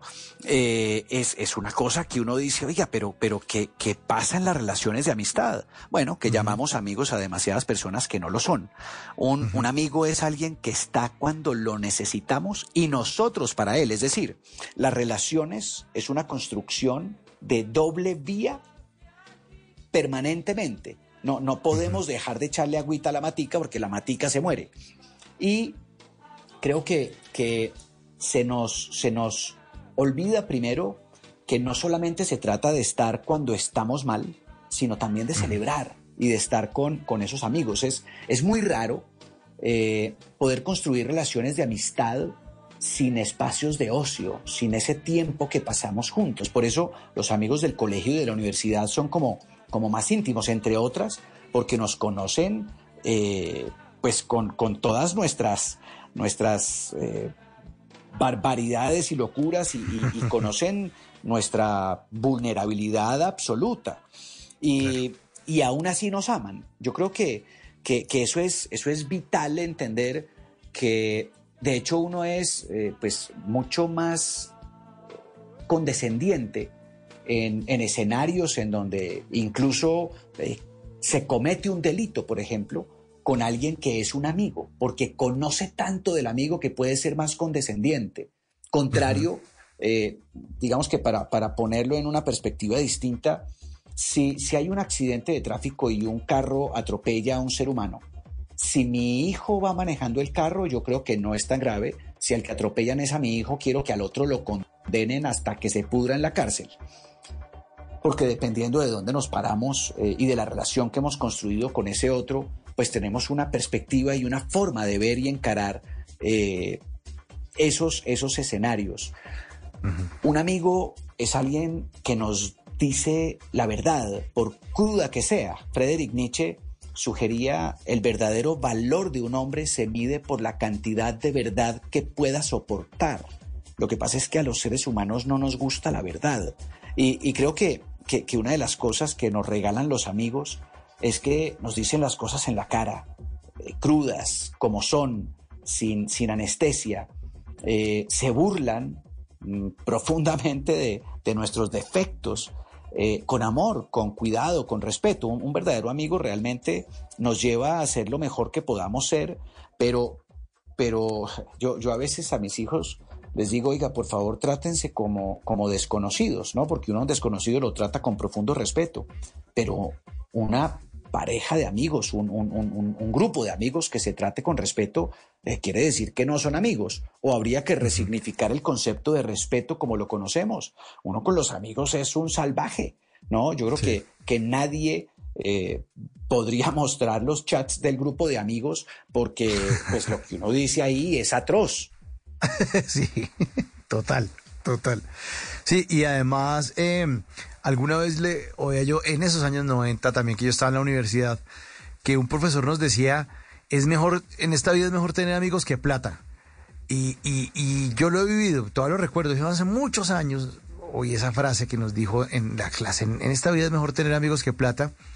Y un gran amigo incluso de la universidad, de esos años 90 también con los que oíamos Vilma Palma, eh, no son de esos amigos con los que uno está hablando todos los días y contándose vainas y entregando, no, pero son esos amigos que uno, o sea, yo le puedo escribir, yo sé que le puedo escribir a él en este momento y me responde. Y yo creo que no nos hemos visto desde antes de la pandemia, Andrés y oyentes. Y está ahí. Sin, siempre. sin duda. Siempre está ahí, firme, firme desde hace más de 30 años, firme conmigo. Pe- Pero, pero sí se compartieron muchos momentos de ocio. Claro, Muchos claro, momentos total. en donde pues eh, nos mostramos vulnerables. muchos señor. momentos en donde nos vieron débiles tal cual somos. Eh, y por eso a esos amigos no les podemos cañar, ¿no? Eh, Es como en las reuniones del colegio que llega la gente toda bien vestida, ¿no? Algunos contratan chofer para ese día para que vean que tienen, mejor dicho, opulencia. Y, Sí. y resulta que uno dice, oiga, yo lo conozco desde que tiene cuatro años, o la, no me venga aquí a decir mentiras o, o a dárselas de nada porque lo conozco. Eh, Claro. y, y- y eso, pues uno se lo puede decir a alguien con quien tiene una relación de verdad, eh, construida, digamos, desde todo ese concepto de- de- de humanidad tan maravilloso. Lo que pasa es que también hay que saber hacerle casting a los amigos. No, no, no todos pueden entrar como en el llavero de uno. Eso también es responsabilidad de uno. Sin duda, alguien, alguien que es rico en amigos tiene uno, alguien que es millonario tiene tres y alguien que es multimillonario tiene cinco. Eh, es, es muy difícil tener amigos de ese nivel, ¿no? De llámelo a cualquier hora, camine a enjabonar una tractomula al alto de la línea y que se le empaque, pues, eh, esos son muy poquitos, ¿no? Contados con los dedos de la mano. Sí, aquí dice un oyente que más firme que, que amigos más firmes que los músicos del Titanic. Toca que se quedan Eso. ahí con uno tocando. Bueno, y hablando del tema este, que está hablando hace un- unos minutos de, de- del hogar y de la hoguera, aquí un oyente dice que, o sea que si deja de darle leña a la esposa se acaba el hogar, que eso fue lo que entendió el oyente. En- entendió muy bien, además, porque una relación de matrimonio sin sexo se acaba. Eso es como ir a Oh. trabajar y que a uno no le paguen, una tragedia. Eso, muy bien, así se responde, muy bien. 11.49, bueno, es el tema de los amigos, bien importante, le pueden traer uno mucha felicidad o mucha infidel- eh, infelicidad. Bueno, ¿cuál sería el cuarto pilar? Las relaciones en el trabajo. No sé si, Ah, si tengamos claros que dos terceras partes de nuestra vida despiertos estamos en una organización, digamos que quienes tenemos un horario laboral y esas cosas como muy tradicionales. Y, y resulta que, que desafortunadamente, eh, bueno, hay gente muy rara, ¿no? Que cuando eh, tiene a otros a cargo cree que eh, un trabajo es hacerle la vida miserable a los demás. Ese no es un trabajo. Eh, creo que que en el contexto laboral eh, se nos ha como metido la historia que no, que uno aquí no viene a ser amigos. Y pues yo prefiero trabajar con amigos que con enemigos, ¿no? Claramente. y, y- creo que, que el mundo laboral, eh, especialmente en estos últimos tiempos, se ha transformado de una manera muy relevante, tan relevante que eh, las, las relaciones son más vitales, la experiencia al empleado, la forma en que lideramos. Digamos que cuando yo llegué a mi primer trabajo y dije, bueno, ¿qué tengo que hacer? La única instrucción era caso y llegue de primero y salga de último. y, y- y aguante todo lo que, lo que venga, ¿no?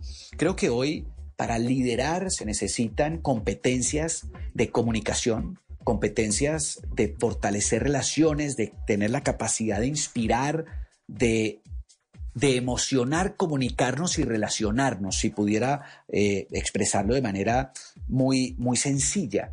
Y, creo que, que hoy en el, en el mundo laboral debemos fortalecer eh, esas relaciones, entendiendo que todos los que son líderes deben inspirar, que todos los que tienen a otros a cargo eh, son maestros de ese otro a quien tienen a cargo, que hoy el liderazgo no se mide por la cantidad de personas eh, que me sirven, ¿no? que jerárquicamente tengo debajo de mí, sino a quienes yo les sirvo cada día, porque la principal responsabilidad de un líder es cuidar de la gente que tiene a su cargo.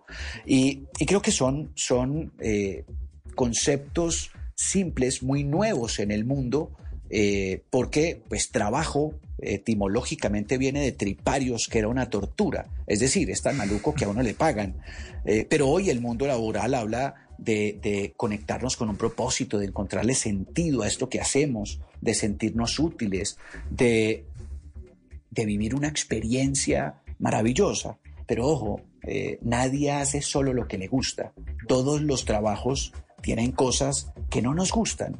Y, y creo que, que, que, eso es parte de lo que también debemos entender, porque ese concepto que eh, no, eso no me gusta, entonces no lo hago, eh, pues no es que por eso te pago, porque es que no es tan bueno, ¿cierto? Uh -huh. Entonces, eh, tenemos que, que fortalecer temas como el reconocimiento, pero acompañado también de la crítica, porque hoy el mundo está ávido de, de reconocimiento, pero estamos evitando profundamente eh, que nos critiquen.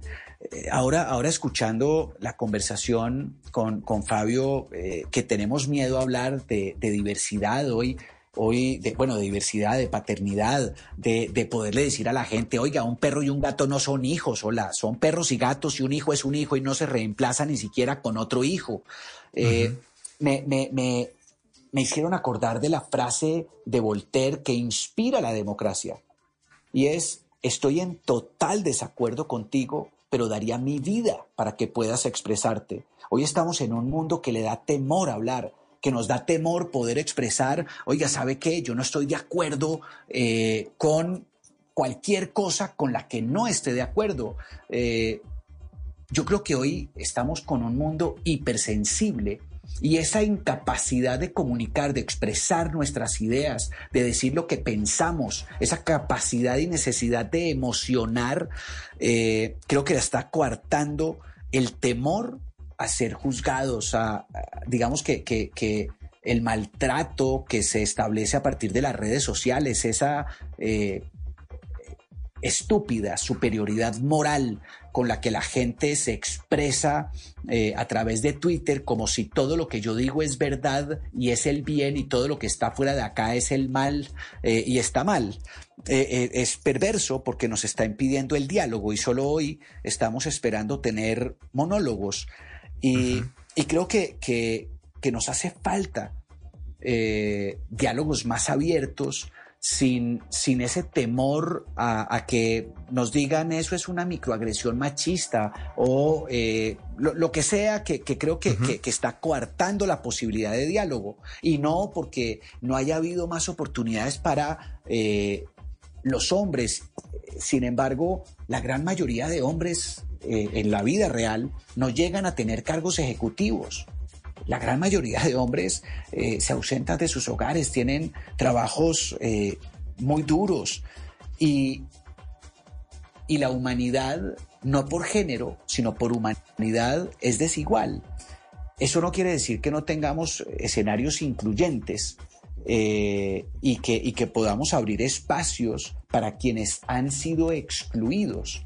Pero, pero creo que, que hoy necesitamos construir una comunidad en donde, donde, donde nos permitamos eh, expresarnos. Y creo que, que ese es un, un, un, mensaje que considero que es, es muy valioso porque el libro cierra también con ese concepto de la comunidad como antídoto. Voy, voy a leer solamente un pedacito sí, adelante, de, de esa comunidad como antídoto, eh, uh -huh. un poco en esta línea, porque digo, pareciera que ahora es la heterosexualidad lo que se tolera, pero eso sí, que no se exhiba con demasiado orgullo. Cosas uh -huh. como, como esa, creo que, sí. que vale la pena que, que nos permitamos conversar. Podemos estar en desacuerdo, pero no por eso dejar de construir y de construir buscando algo y es eso que nos une, que nos une como humanidad y si creo que hay algo que nos une como humanidad, es el sufrimiento, es el dolor, que nadie puede negarlo. Sí, que hace parte de la vida misma, no hay nada que hacer. La, la, dificultad es algo inherente a la vida. Entonces, eh, y las cosas malas y, y, lo negativo y las desgracias y las malas noticias eh, hacen parte de la vida.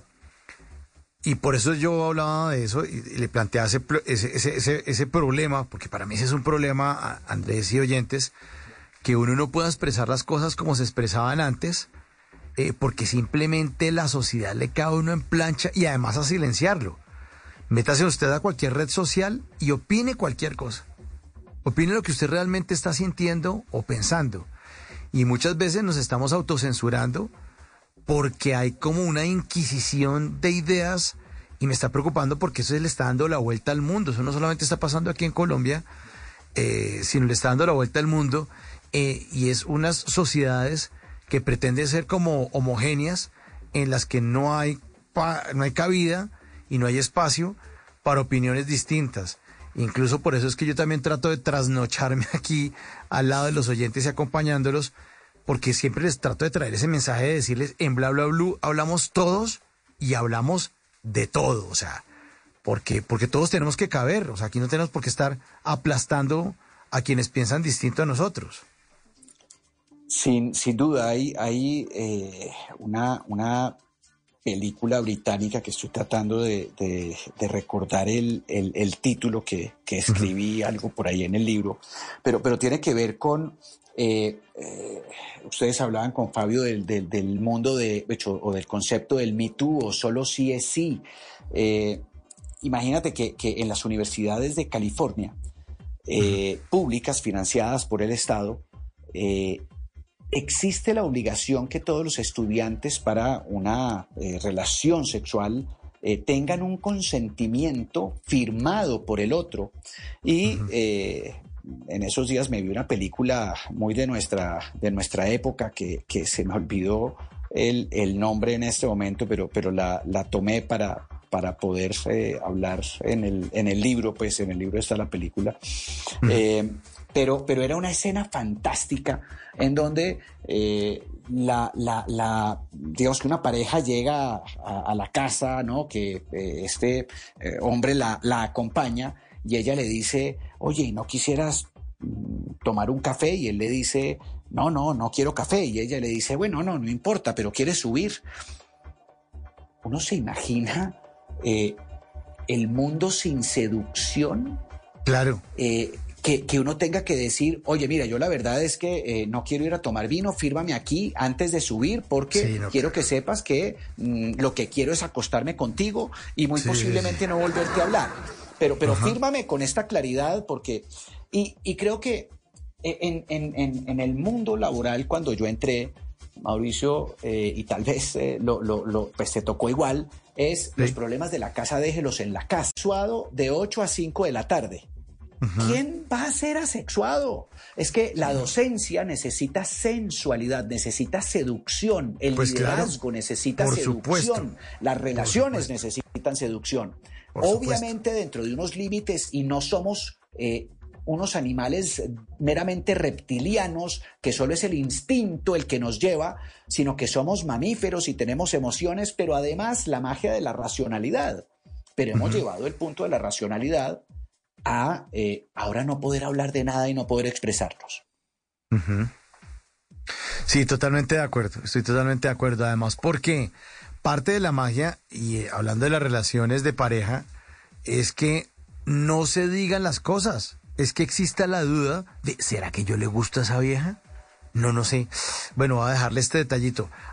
porque ahí hay un proceso de seducción que lo viven todos los, los, los, los seres vivos, bueno, seguramente no sé si las plantas lo viven, pero ciertas especies, eh, ciertos animales, donde ubico también al, al, animal humano, hace parte del cortejo, que lo viven los pajaritos, la gallina, exacta, el delfín seguramente. Hay, hay muchas maneras de, de, comunicar que hay atracción. Entonces uno deja una chocolatina. Ahora yo creo que yo nadie lo hace. Yo creo que alguien deja una chocolatina. Usted es que me quiere engordar. Usted es que me está diciendo que es que yo soy ahí una gorda chocolatosa.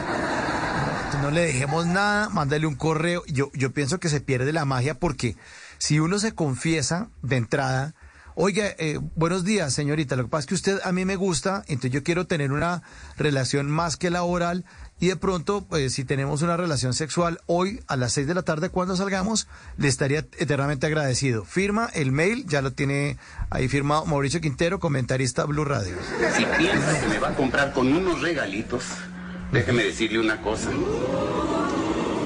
Le. Sí, eso, eso es un tema que, que, que, que creo que es, es, un, es un, una necesidad de hoy, entre otras, por, por eso mismo que, que estamos con una sociedad hipersensible, en donde todo nos maltrata, todo nos duele, todo eh, nos lo estamos tomando personal.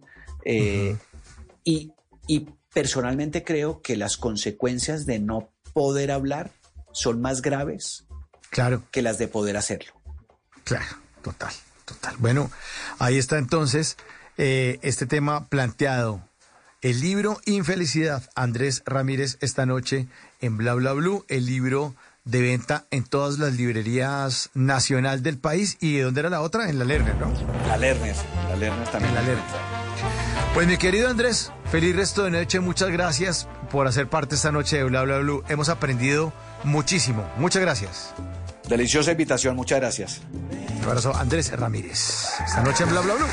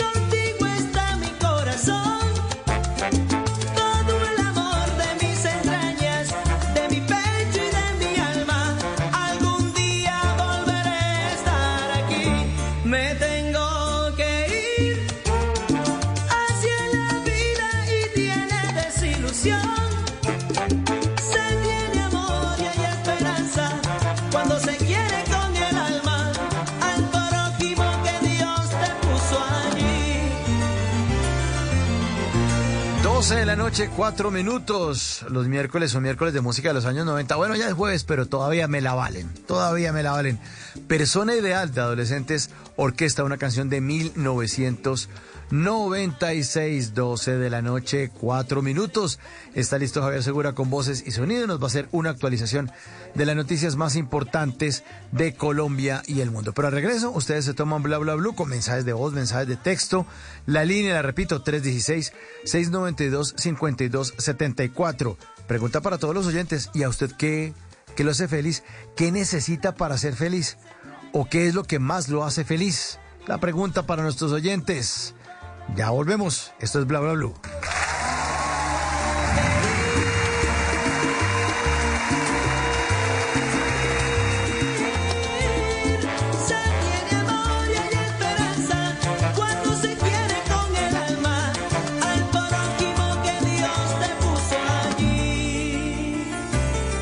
Allí. En las noches la única que no se cansa es la lengua.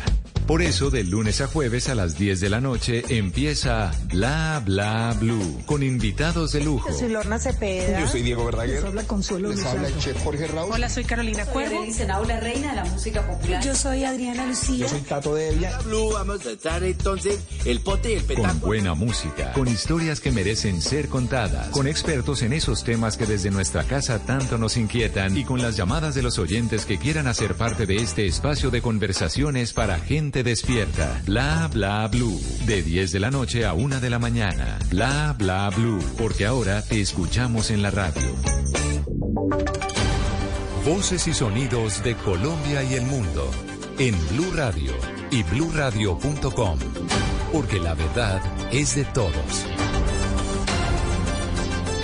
Ya son las 12 de la noche y 6 minutos y esta es una actualización de las noticias más importantes de Colombia y del mundo en Blue Radio. Les vamos a hablar sobre los riesgos, los que están corriendo la plata pública con la declaratoria de emergencia social en el departamento de La Guajira. Según Transparencia por Colombia, una empresa podría terminar repartiendo mercados por toda la región en plenas elecciones. Existe además el riesgo de que los recursos se desvíen y terminen en campañas y alcaldías o hacia las gobernaciones. Marcela Peña. Con la declaratoria de emergencia económica y social, el gobierno nacional puede pasar por encima de las leyes de contratación pública e incluso de las limitantes de la ley de garantías, como esta emergencia en La Guajira, además es por hambre. Podrían darse escenarios como este que describe Juan David Incapié, coordinador de sistema político en Transparencia por Colombia. Una empresa puede estar repartiendo mercados en todo el departamento en pleno escenario electoral. Y sí, las votaciones son en octubre, pero desde ya estamos viendo la entrega de avales e inscripciones de candidatos a alcaldías y gobernaciones en todo el país. Una época de riesgo para los recursos públicos. Tengamos una declaratoria de urgencia manifiesta, pues obviamente dispara los riesgos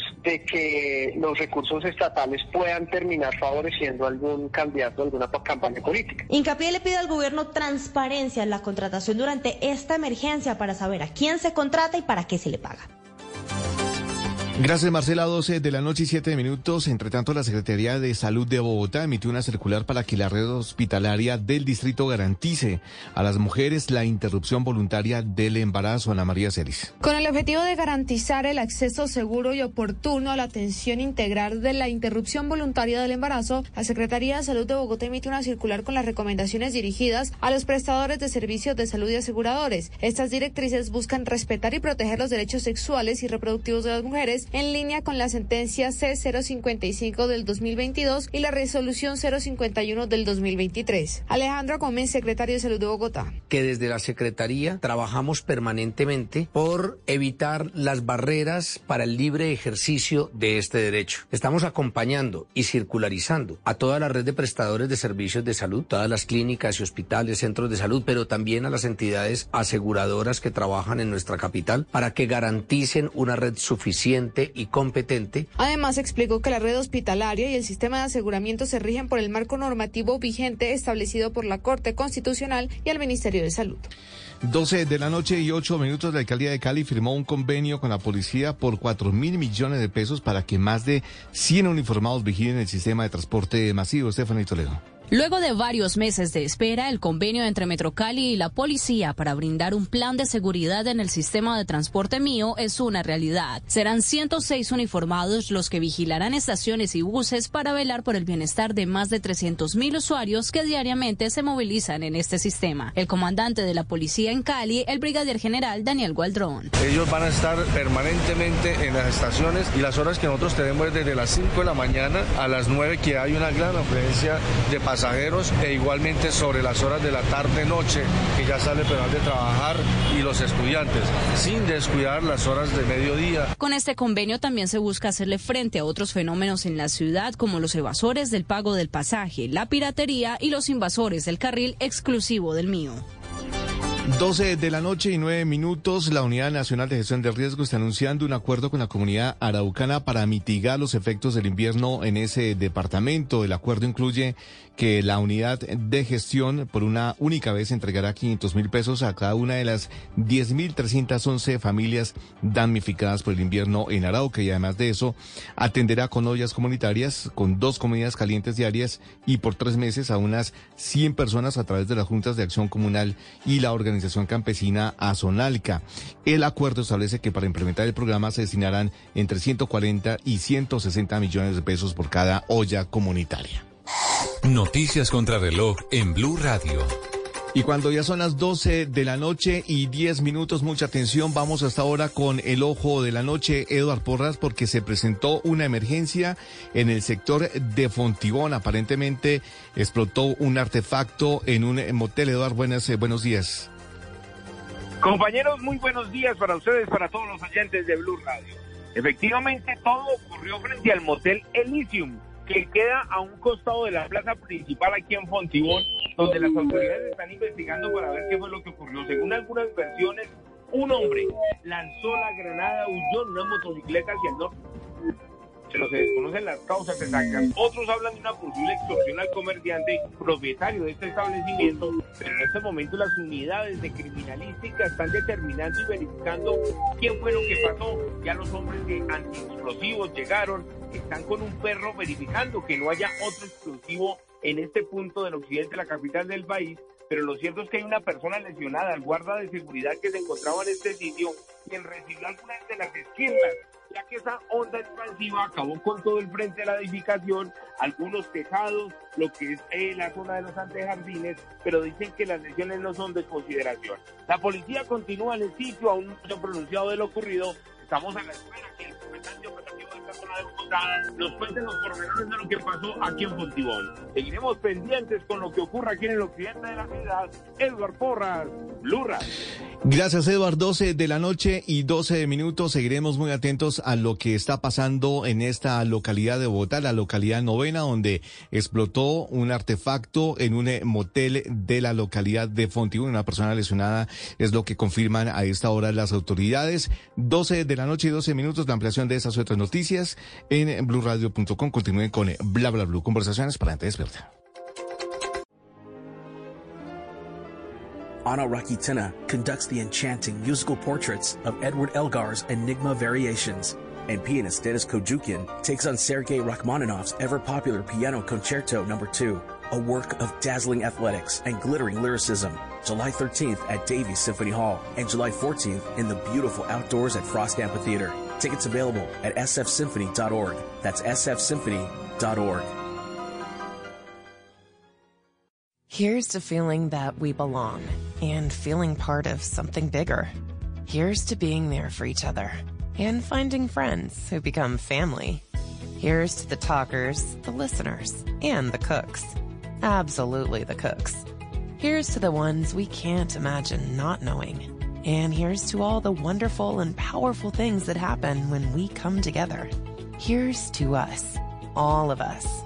To learn more, visit mychinet.com. Es opinión. El gobierno debería de exigirle al ELN el cese de hostilidades y los secuestros para seguir negociando la paz y esa joda, no sé. Pues sí, Norita, sería ideal poder exigir todo eso, pero es que en Colombia se ha llegado a los procesos de paz sobre la base de negociar en medio del conflicto. No porque sea mejor, sino porque no hay alternativa. El ELN es un actor delincuencial, terrorista. No se ha dado de baja ni capturado ninguno de los grandes cabecillas. Si se está acudiendo a la negociación, es porque toca, es porque en Colombia lo que ha funcionado es la combinación de presión militar y negociación política. Si es humor, Esperancita, ¿por qué tomó esa decisión de separarse de su esposo Lo estadounidense? que más me dolió de la infidelidad de mi esposo fue que me dijera que él siempre me tuvo presente. Pero ¿por qué le dijo eso, Esperancita? Porque preciso en el motel donde estuvo con la otra le pusieron una película mía. Voz Populi, de lunes a viernes desde las 4 de la tarde. Si es opinión y humor, está en Blue Radio, la alternativa. En las noches, la única que no se cansa es la lengua. Por eso, de lunes a jueves a las 10 de la noche empieza Bla Bla Blue, con invitados de lujo. Hola, soy Marcela Carvajal. Los saluda Julio Alberto Ríos, Julio Profe, el youtuber. Los saluda Ever Vargas. Saluda María Jimena Duzán. Habla el Cerrito Negro. Les habla Harold Trompetero. Les habla Alfredo Gutiérrez. Con buena música, con historias que merecen ser contadas, con expertos en esos temas que desde nuestra casa tanto nos inquietan y con las llamadas de los oyentes que quieran hacer parte de este espacio de conversaciones para gente despierta. Bla bla blue. De 10 de la noche a 1 de la mañana. Bla bla blue. Porque ahora te escuchamos en la radio.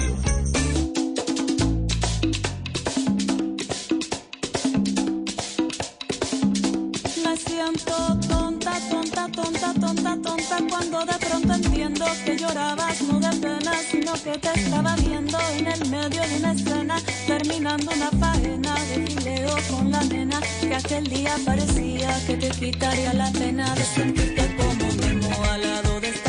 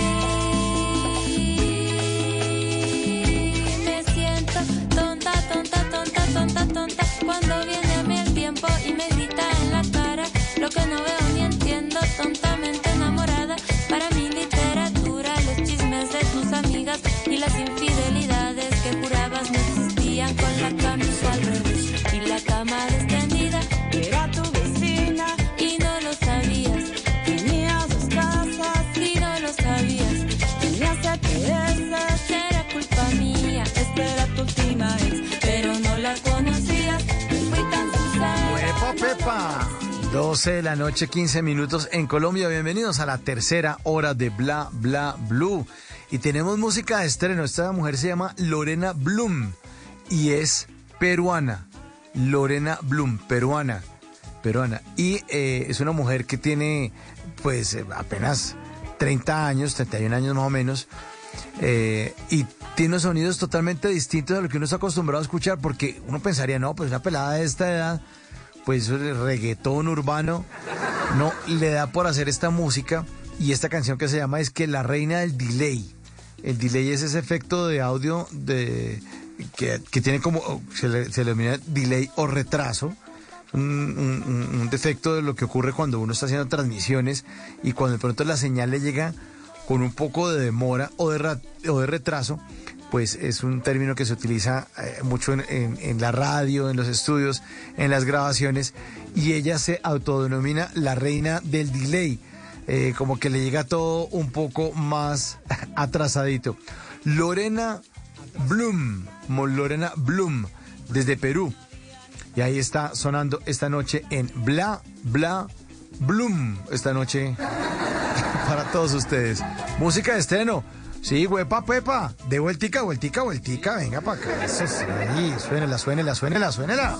Tonta, tonta, tonta, tonta, cuando de pronto entiendo que llorabas no de pena, sino que te estaba viendo en el medio de una escena, terminando una faena de fileo con la nena, que aquel día parecía que te quitaría la pena de sentirte como Nemo al lado de esta sirena,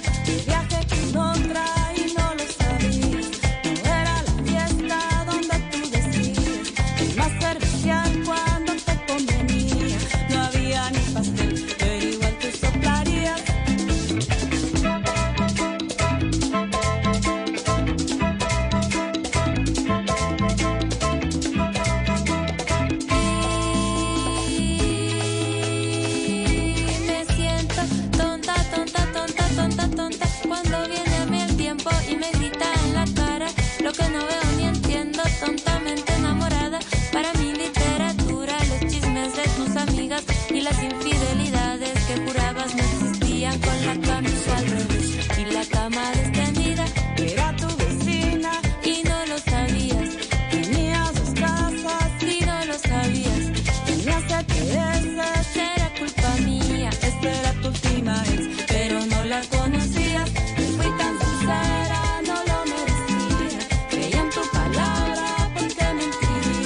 Merenguito, merenguito. Lala y Lorena Bloom, ambas peruanas y ambas ahí eh, unidas en esta canción que se llama La Reina del Delay. Los que no tienen delay son ustedes que están es muy pegaditos acá. No tienen nada de retraso, no tienen nada de efecto de demora en el sonido y por eso nos están mandando mensajes de texto, mensajes de voz. Eh, en esta noche estamos hablando de la felicidad a propósito del libro de la infelicidad de Andrés Ramírez, nuestro invitado de la hora pasada. Y les dejé la tareita para todos ustedes. ¿A ustedes qué los hace feliz? La línea abierta, 316-692-5274. Vamos, mensajitos de voz, graben ahí, graben mensajito de voz. Guarden la, el, contacto de bla bla blue, el 316 692-5274, porque además en los estados de WhatsApp pueden chequear qué va a ocurrir en bla bla blue cada noche. Y lo mismo, si quieren meterse en mi cuenta de Instagram, ahí los estoy esperando. Entre el Quintero, doble E. Entre, terminan E, el, L, Quintero, que es mi apellido. Entre el Quintero, todo pegadito, con doble E, entre el Quintero en Instagram. Siempre le estoy posteando lo que va a ocurrir en Bla Bla Blue para que ustedes chequeen chismoseen y digan, ah, bueno, hoy van a tener tal vaina, me apunto, eh, este no me gusta tanto, o ah, este me lo perdí. Bueno, van a la página de Blue Radio y chequean eh, cuáles son los programas que de pronto se perdieron, que se quieren repetir, ahí están todos, tranquilos, buscan por fecha, van a mi cuenta de Instagram, ahí les aparece y dicen, ah, este, este artista no lo vi, ¿qué fecha tiene? Ah, tiene, eh, no sé, fecha de junio 6. Martes 6. Ah, listo. Voy a, a la página de Blue Radio y busca programa completo 6 de junio y ahí lo pueden ver y lo pueden ubicar. Es mucho más fácil. Entonces ahí lo estoy esperando en mi cuenta entre el Quintero, Mauricio Quintero. Y además les pongo uno con otro meme para que se diviertan mientras empieza el programa. 316 692-5274, la línea de Bla Bla Blue. ¿Y a ustedes qué los hace felices?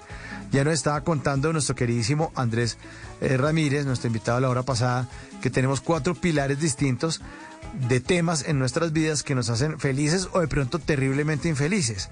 Las relaciones con los padres e hijos, las relaciones de pareja, las relaciones con los amigos y las relaciones en el trabajo.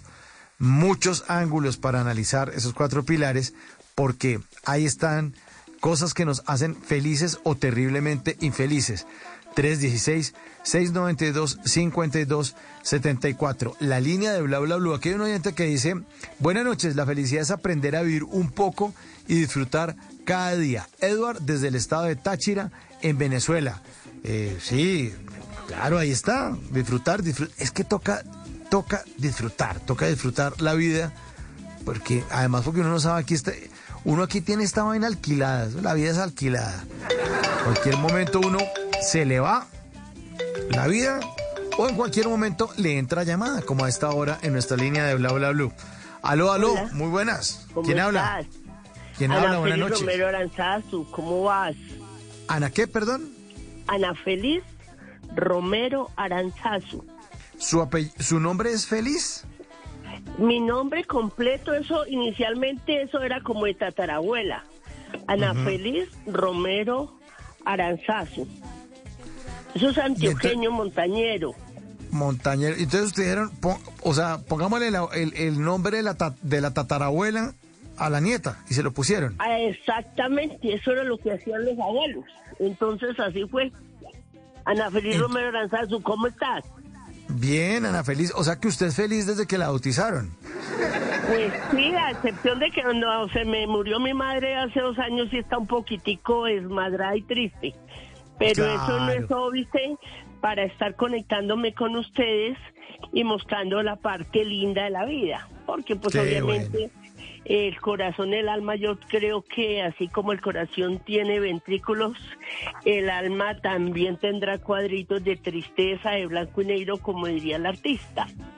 Claro, pero es que ac- acuérdese lo que, lo que nos estaba contando nuestro invitado en la hora pasada, es que nosotros tenemos todos diferentes momentos y diferentes ángulos, o sea que uno no podría confiar en alguien que todo el tiempo se está mostrando que está muy contento o alguien que está totalmente triste o alguien que está totalmente enojado o alguien que nunca se ríe o alguien que se la pasa muerto de la risa todo el tiempo, o sea, esos personajes no existen. Claro, porque el payaso ríe porque tiene que reír en la actuación. Pero hay momentos como lo muestran que el payasito llora. De y el payasito puede ser cualquiera de nosotros. Así como la persona decía los estados de ánimo de la vida. Y su merced, como diría el boyaco, con respeto porque los quiero, que me puede hacer feliz esta noche. Primero, estar dialogando para el mundo entero. Segundo, que la gente sea auténtica, que pueda llorar cuando así se sienta, que pueda aspirar a cargos públicos altos y me haría más feliz que la meritocracia sea real. Algún día yo me gané tres veces la Secretaría General del Consejo de Bogotá y nunca me posesionaron. Me gané el primer puesto para notaria categoría 1 en Bogotá y no me posesionaron. Me gustaría efectivamente que nos cuiden, nos cuidan a las mujeres en todo momento, porque a veces nos sentimos tristes y pensamos que ser mujeres, eh, ser mujer es un pecado. Me hace feliz la posibilidad de aspirar a llegar a altas posiciones de gobierno para servir a las mujeres. Me hace feliz y me haría feliz algún día ser magistrada. Me he presentado como 60 veces. Ya tengo lista mi hoja de vida para la Contraloría General. Y preguntarle a la señora vicepresidenta que se necesita una mujer con alma, vida y sombrero y preparada que pueda aportar a la vida. Me hace feliz pensar en la vida. Me hace feliz que tuve la oportunidad de gestionar el puente peatonal de la calle 26 frente a Colsuicidio. Con mis memoriales soy abogada y trabajo comunitario. Después de ocho años lo logré. Me hace feliz que las calles de la calle, la calle 34 frente al Consejo de Bogotá ha sido gestión de comunidad. Me hace feliz un parque que tengo aquí a las 4 de la mañana suenan unos pajaritos. Eso me hace feliz. Me hace feliz de pronto abrir la ventana de mi casa y pasa algo con hambre. Yo no es que tenga mucha comida, pero tengo una galleta para compartir. Me hace feliz los sueños de la gente y las expectativas de las mujeres. Y me hace feliz que ustedes me estén escuchando. Ay, qué palabras tan bonitas, ¿no? Un aplauso aquí para nuestra querida oyente Ana Feliz Romero Aranzazo. Sí, claro, claro, claro. Yo- pues a no- mí me gustaría algún día que ustedes, con el respeto, Sí, miren mi hoja de vida en Google donde estamos los pequeños. Yo soy abogada, politóloga, penalista, soñadora. Solo me hace falta montarme un helicóptero por, helicóptero por experiencia. Pero la neurona está muy conectada a la vida y a la alegría de vivir. Así de pronto, en ocasiones les decía, tenga uno arrugado, una partecita del alma al corazón.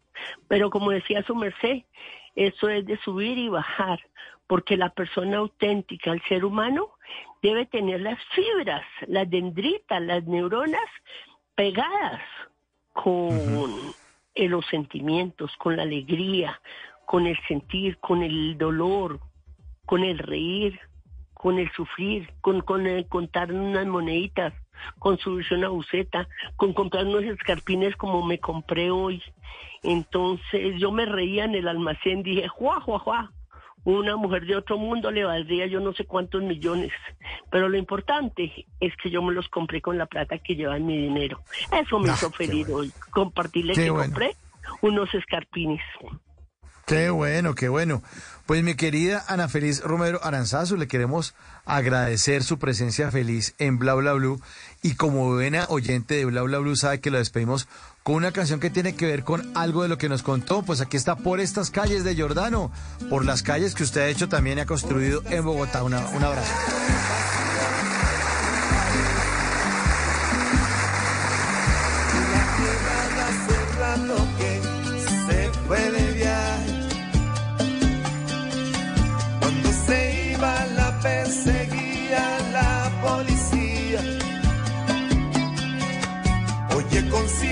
Mejor te escondes con la paciencia.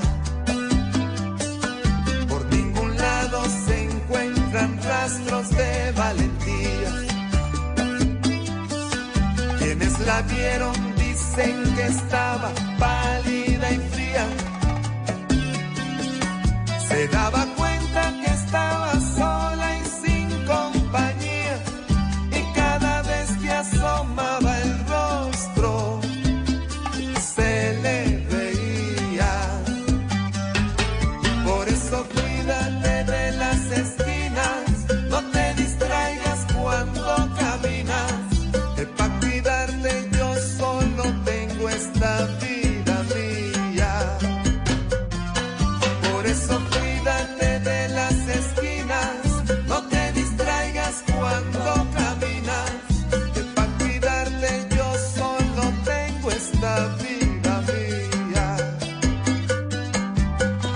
12 de la noche, 29 minutos. Jordano, por estas calles, suena a esta hora en Bla, Bla, Blue. Le estamos preguntando a nuestros queridos oyentes en esta tercera hora qué los hace felices.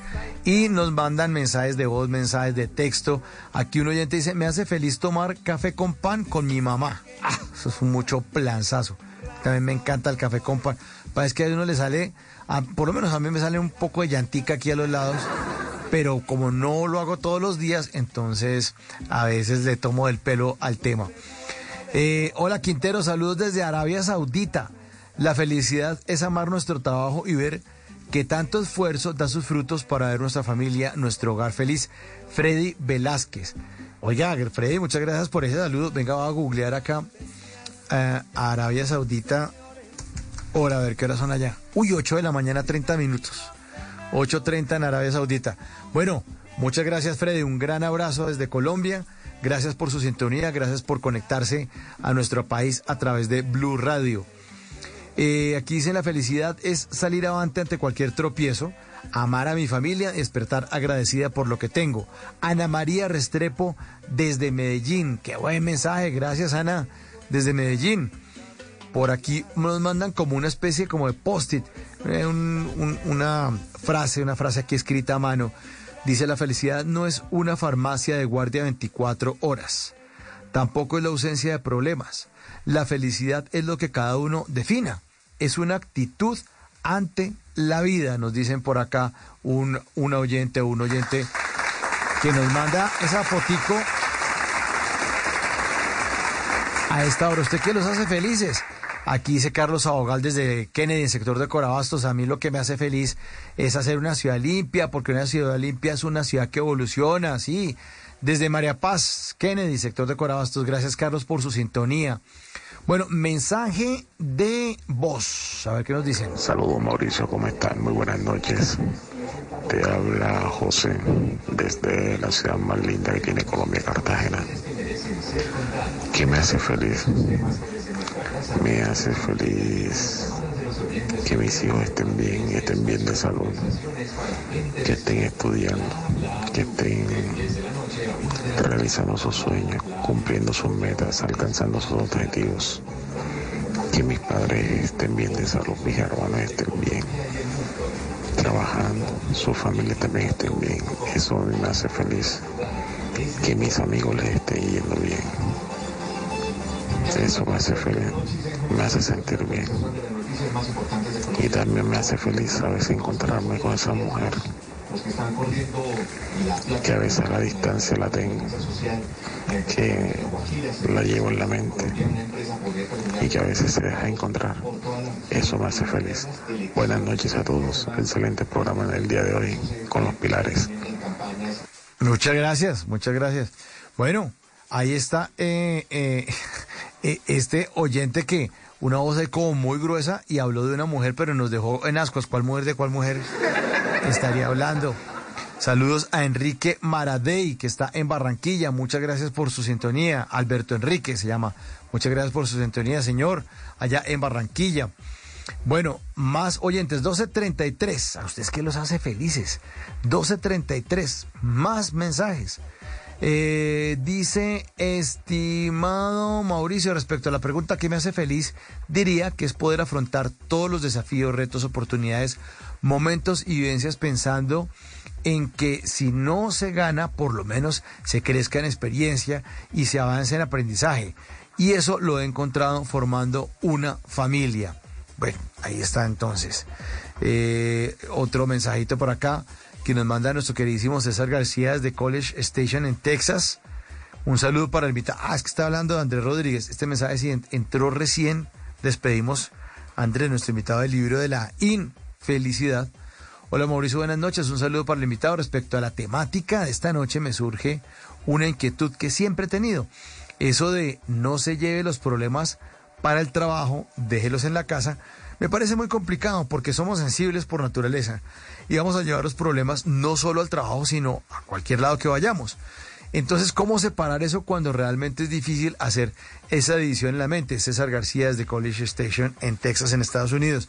Sí, yo también estoy de acuerdo, César, porque además muchas veces le dicen a uno que no se lleve los problemas de la casa para el trabajo, que hay que dejarlos en la casa, o al revés, que no se lleve los trabajos del, de los problemas del trabajo para la casa. Porque eso también es difícil. Llega uno acongojado, con una vaciada injusta que le metió el jefe, o con una vaciada justa porque uno cometió un error y la embarró, y uno llega cabizbajo, pues ¿quién, quién es el que lo apapucha? O, le, o, lo pechicha, como dicen en la costa, o lo consiente, como decimos en el interior. ¿Quién es? Pues la pareja de uno. Lo, lo escucha uno ahí, le sirve un poco de paño de lágrimas, eh, pues porque una vez necesita alguien que, que, lo, que, que, lo oiga, ¿no? O sea, que le, pues que le diga a uno, venga, eh, tranquilo, o simplemente lo oiga, o simplemente lo oiga. ¿sí? Es así de sencillo. Sigue la línea abierta 316-692-5274. ¿Ustedes qué los hace felices? Llamada a esta hora 12.35 en Colombia. A ver quién está en la línea. ¿Quién es el blablante o la blablante? Buenas noches, bla bla blue. Buenas noches. Sí, ¿quién habla? Eh, habla José Bernal de la ciudad de Palmira Valle. José Bernal, desde Palmira. Sí. ¿Qué ha habido, José? ¿Cómo está? Pues lo más de bien, escuchándolos. Ah, bueno. ¿Y a usted qué lo hace feliz, José? No, pero a mí me hace feliz primero que todo poderme comunicar con ustedes. Ah, qué bueno, hombre, qué bueno. gracias a Dios, que nosotros hace nos hace felices que usted no llame. Señor. muchas, ah, muchas gracias. Sí, Bueno, adelante. Palmira, eh, aquí Palmira no, aquí Palmira, hermano, muy bueno. Sí. Eh, Palmira es una ciudad muy elegante, hermano. Lástima eh, de que no tenemos alcalde aquí, pero bueno, tenemos que sacar eh, eh, fuerzas y sacar mucha felicidad para poder estar bien y atrás bien. La gente está muy descontenta con los alcaldes ahora, ¿no? O sea, hay muy pocos alcaldes en, en Colombia les, les, les está yendo bien en los índices de favorabilidad, pero por ahí oía también a un analista, creo que sí, seguramente era en Mañanas Blue, que decía que era normal porque pues ya llevan tantos años en el poder. La gente está como cansada de verlos, está como con ganas de, ay, cambien este bobo ya nomás. Cámbienlo. ya nos Sí, cansamos. sí. Estamos cansados ya, hermano, eh, de, de, de tanta de tanta injusticia más que todo en este país. Eh, eh, de todas formas, hermano, pues pedirle a Dios que es el único que nos puede ayudar y, y salir adelante. Yo trabajo aquí en Palmira, yo tengo un carrito y hermano, a mí me, yo, pues, yo trabajo, yo tengo mucha, tengo muchos clientecitos y pues transporto niños y, y, y así, así me la paso trabajando. y, la, y pues con eso es que yo me rebusco. Hay que dar pilas con los guardas y todo eso, pero pues ven, ahí mi- mira uno por, los, por las orillitas cómo va, cómo va saliendo uno este achotadero. Oiga, José, ¿y su carrito de cuál es? Usted tiene un carrito, pero ¿cuál carrito? No, un carrito, es un, es un carrito, mano, que tengo que me regaló un hermano. Y yo manejaba taxi, pero mi hermano me dijo que dejara eso, que pues, peligro.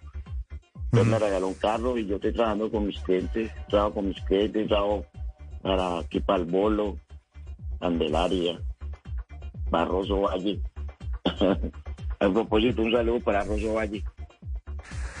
¿Y, y, y que usted lleva gente de un lado para otro en su carrito? Sí, sí, sí. Yo mantengo para arriba y para abajo. Tengo mucha clientela. y, y tengo clientela y pues hermano, y eso es lo que me hace feliz. Poder salir uno mano a hacer algo y poder uno hacer eh, cualquier dinero para, para sustento diario, ¿no? De todas formas, hermano, el carrito también va pidiendo y hay que darle también.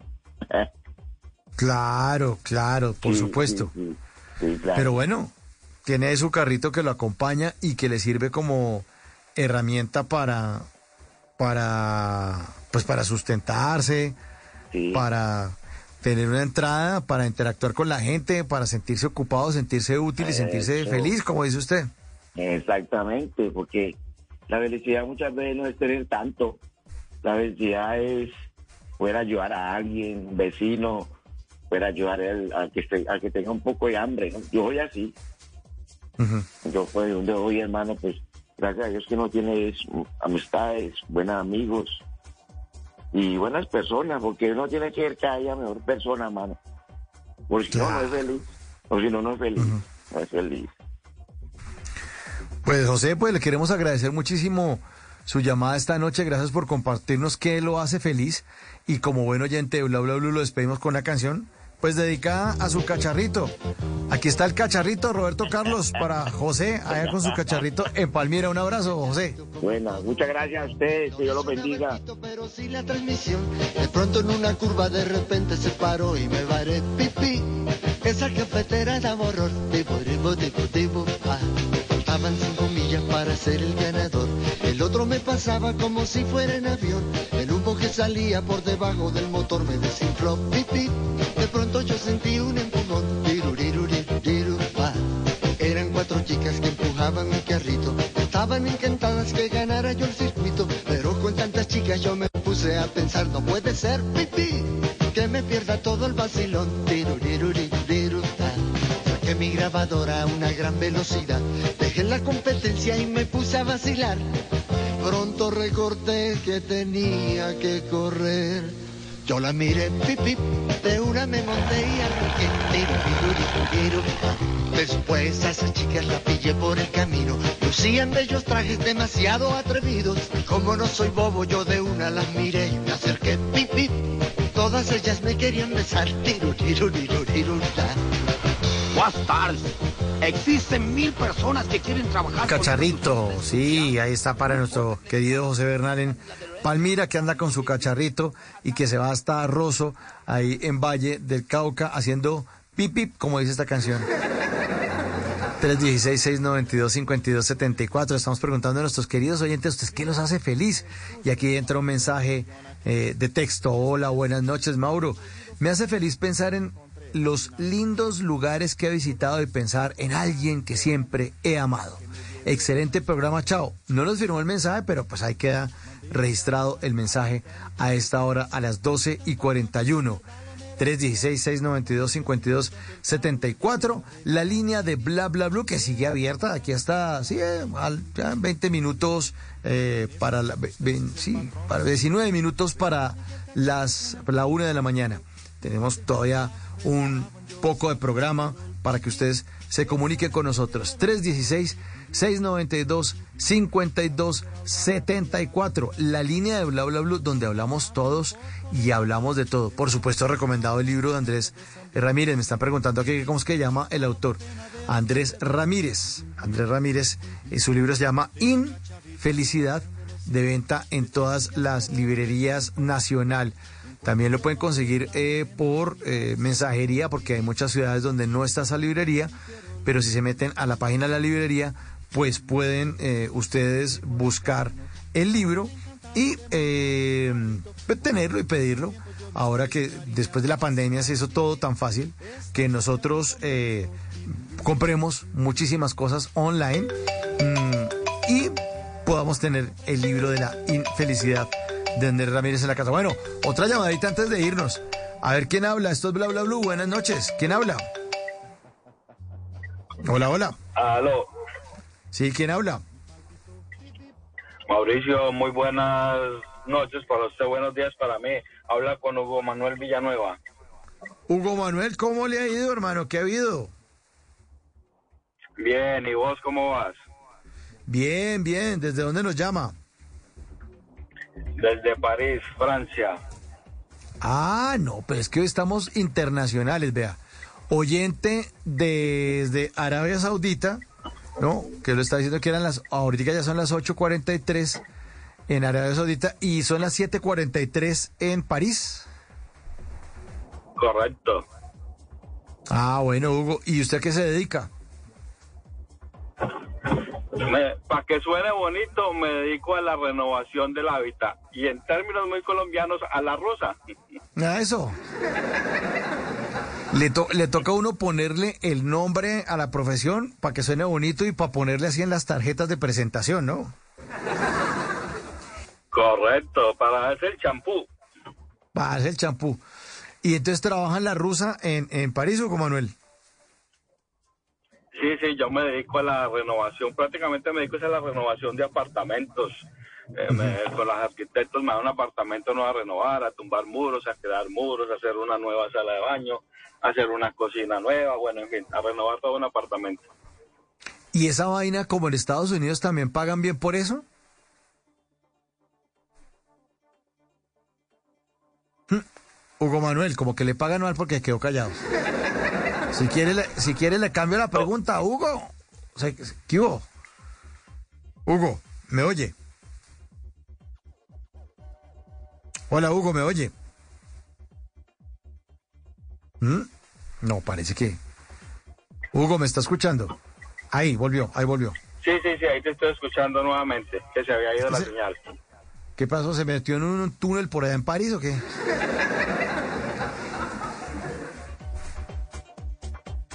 Hugo. Ah, no, se le cortó totalmente. Sí, hay que tener paciencia Bueno, vean los oyentes cómo, cómo se rebuscan la vida eh, en otros lugares del mundo. Pues muchos, muchos colombianos que viajan. eh, Ahí, volvió la señal.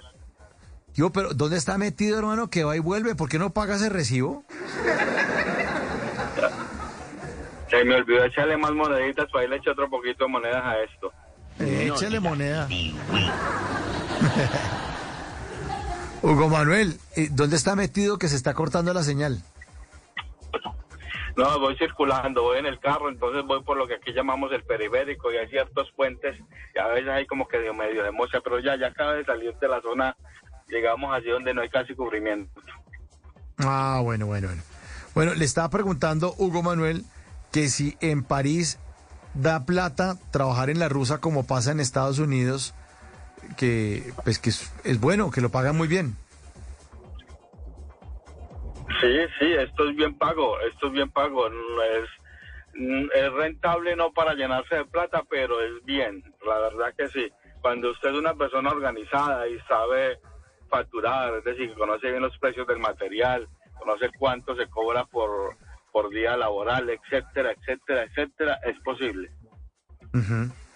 Sí, porque este tipo de, de labores en Estados Unidos, hemos hablado con muchos oyentes y dicen, no, pues aquí hacer un oficio que hace, digamos, una empleada, una señora en una casa, que a- en Colombia se le paga a diario una plata, o se puede ganar, si divide el sueldo de ella en 30, pues le da una plata.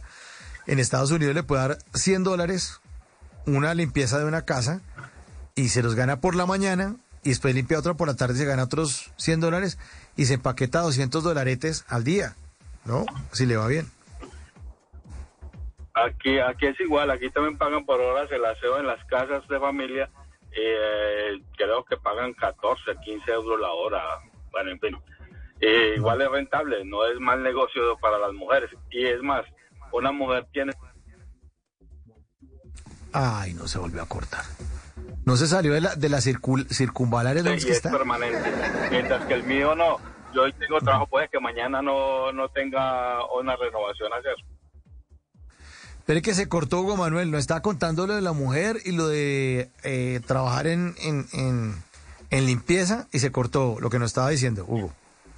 Sí, te decía que se, creo que ganan 10 o 15 euros, algo así más o menos, eh, la hora y ese trabajo es... No, este man, sí, sí. Ah, no se rían, no se rían, hombre, que yo estoy aquí sufriendo ustedes toteados de la risa ahí. Ah, Mientras tanto, mientras- oiga, Hugo, ¿qué hubo? No, este man, sí, pero recontra pailas. Oiga, ¿será por las protestas allá en París? Venga, le pregunto a ver si se vuelve a conectar. Hugo, Hugo, ¿qué? ¿Me oye? ¿Será que es que las protestas allá en París hicieron que se esté cortando la comunicación? ¿Le, le rompieron el cable o qué? Yo, yo espero que no sea el caso. No, venga, cuente, si está, si está así las, si están así las protestas como lo estamos viendo en los noticieros, o, o, o- no es así. Mauricio, ah, eh, tengamos en cuenta que es que París es una ciudad muy grande. Yo cuando hablo de París, realmente París es pequeño, pero cuando hablo, hablo del Gran París, es una zona metropolitana que incluye muchas ciudades. Entonces, a las afueras es donde se está viendo esta situación que realmente desde mi punto de vista es la gente que aprovecha para hacer vandalismo. Por supuesto que nadie está de acuerdo con lo que pasó con este muchacho, por supuesto que no, pero eh, hay la- las bandas organizadas que aprovechan la situación para ir a hacer los saqueos.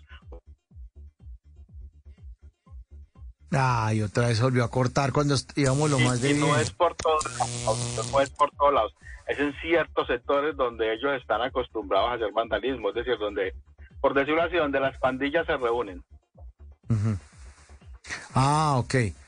Pero, pero no es en los lugares emblemáticos. No, no, no, no, no, para nada. Para nada, para esos lados, para esos sitios no se está viendo. Y por supuesto que difícilmente se verá porque eh, la, la ciudad de París es, es muy protegida por policía de civil, bastante, bastante protegida por policía de civil. Cuando tú menos piensas, ves un carro civil que se, que se van bajando dos, tres manes con brazalete en la mano de civil y son policías. Mm, ok. Sí, dicen que más de 45 mil policías están eh, cuidando lo- pues, y protegiendo a París de los disturbios, ¿no? Y a eso, y a eso súmele que es que París, eh, cuando vos vives fuera de Europa y querés viajar de vacaciones, la publicidad que es lo primero que te muestra, la Torre Eiffel. Sí, claro. Todo el mundo quiere ir para Es allá. decir, París es llena de turistas del 1 de enero al 31 de diciembre. Siempre tú ves turistas, siempre, siempre. Mismo en verano que París se, se va mucha gente ahora en agosto, lo- los, franceses salen, la- los parisinos salen de vacaciones, se van de la metrópoli. Vos no encontrás sino gente de, de morral a la espalda que son turistas haciendo turismo en, en, en París. Y para dar un poco de contexto, porque de pronto hay oyentes que no saben, eh, París pues tiene estos disturbios eh, y todos se dieron, y son las protestas después de la muerte de un adolescente de 17 años llamado Nael, que fue muerto por un policía francés eh, durante el control de tráfico. Y esta muerte ocurrió ahorita a principios de julio y entonces se alborotó la ciudad y eh, muchos incendios, bloqueos. Bueno, está terrible, terrible el ambiente, que es lo que estamos viendo desde acá. Entonces, uno acá en Colombia, Hugo Manuel, se imagina que es que es toda la ciudad y que uno no puede ni asomarse, pero usted dice que es en ciertos sectores y es en la periferia. Correcto, Mauricio. Vea, yo, yo le cuento, en el sector que yo vivo no no he visto, eh, es una, mi ciudad, eh, yo hago parte de la gran, del Gran París y mi ciudad llama Montrose, Montrose. Ahí no ha pasado nada, solamente en un sitio, en una calle donde se reúnen los vándalos. Hicieron su, discúlpeme la expresión, hicieron un burdel ahí, quemaron unos cosas de basura y ya, y ya, y ahí murió. Yo circulo mucho Ay, no, cuando está hablando... Hugo Manuel. Se volvió a cortar otra vez. No es por todos lados que uno va a decir, no, se está acabando la ciudad, no. Eso es muy sectorizado. Muy sectorizado. ¿Y cuántos habitantes más o menos tiene París o ese gran París? O sea, todo el área. París, Ah, París, creo que son como 6 millones de habitantes en, en- en el- en lo que es la ciudad de París. La gran metrópoli tiene que ser cuatro o cinco veces más ese número. Claro, aquí no, ya lo encontré. Aquí dice que tiene el, el área eh, metropolitana, o sea, todo, todo el Gran París, son 12 millones 200 mil habitantes. 12 millones 300 aquí. No estaba tan lejos. Sí, no está tan lejos. Uy, pero es grande. O sea, el área metropolitana, eso es un... Eso como dicen por ahí, eso es un cocao de gente. Yo, yo le digo algo, Mauro. Por ejemplo, tú que vives, creo que vives en Medellín, ¿no? O con la gente que vive en Bogotá. Cuando usted sale de Bogotá y pasa a otra ciudad, usted se da cuenta, pero porque usted es de la región, porque usted vive ahí. Si yo voy a Bogotá y salgo de Bogotá, no me doy cuenta, porque ya Bogotá absorbió otras ciudades. Aquí es igual. El París, París, el pequeño París, donde está la alcaldesa, eh, donde tiene su alcaldesa, perdón, cuando usted sale de París, usted no se da cuenta porque uno, es decir, no, no nota el cambio de ciudad, pero uno que ya vive aquí, uno ya sabe cuál es el límite de la ciudad, Hugo Manuel, la ¿hace cuánto, frontera, vive, por decirlo así. ¿hace cuánto vive en París? Toda una vida, diría yo, ya desde el 2001, 22 años. Uf. Uy, no, no, no, una Eso cantidad. es toda una vida, Mauricio. ¿Y, y usted ya hablaba francés cuando se fue para allá o por qué terminó en París? No, yo sí hablaba francés, yo decía Charles de Gaulle y, fue- fue- y Jacques Chirac era el, presidente, el nombre del presidente, era lo único que sabía. No digas oui. Bueno, y terminó obviamente allá aprendiendo a las buenas y a las malas. ¿Por qué terminó en París, Hugo Manuel? La necesidad de emigrar, inicialmente con mi esposa tomó, se toma la decisión de viajar por buscar una mejor educación para los hijos. Ella viaja y yo viajo dos meses después. Eh, yo trabajaba con la alcaldía y vos sabes que allá los cambios de alcalde pues se cambia todo.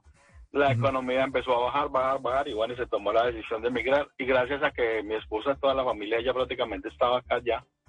Ah, ok. ¿De dónde son ustedes? de Cartago, en el Valle del Cauca. Ah, Cartago, Valle del Cauca. Ahí está entonces. La Eh, ciudad, la, la gran conocida también como la cuna del talento. Del o el sol talento. más alegre de Colombia.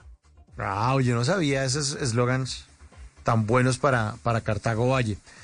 Pues mi estimado Hugo Manuel, le queremos dar las gracias esta noche por comunicarse con Bla Bla Blue. ¿Y a usted qué lo hace feliz?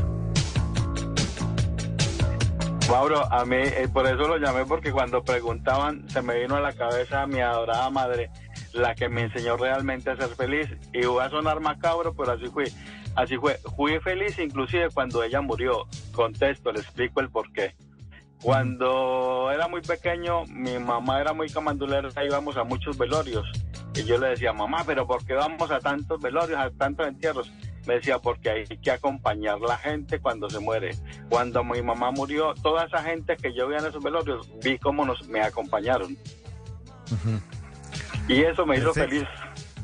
Perfecto, perfecto. Pues mi querido Hugo Manuel, mil gracias por ser parte de Bla Bla Bla esta noche y como buen oyente le dedicamos una canción que tiene que ver con algo de lo que nos contó. Aquí está, Lobo Hombre en París, para Hugo, allá en París.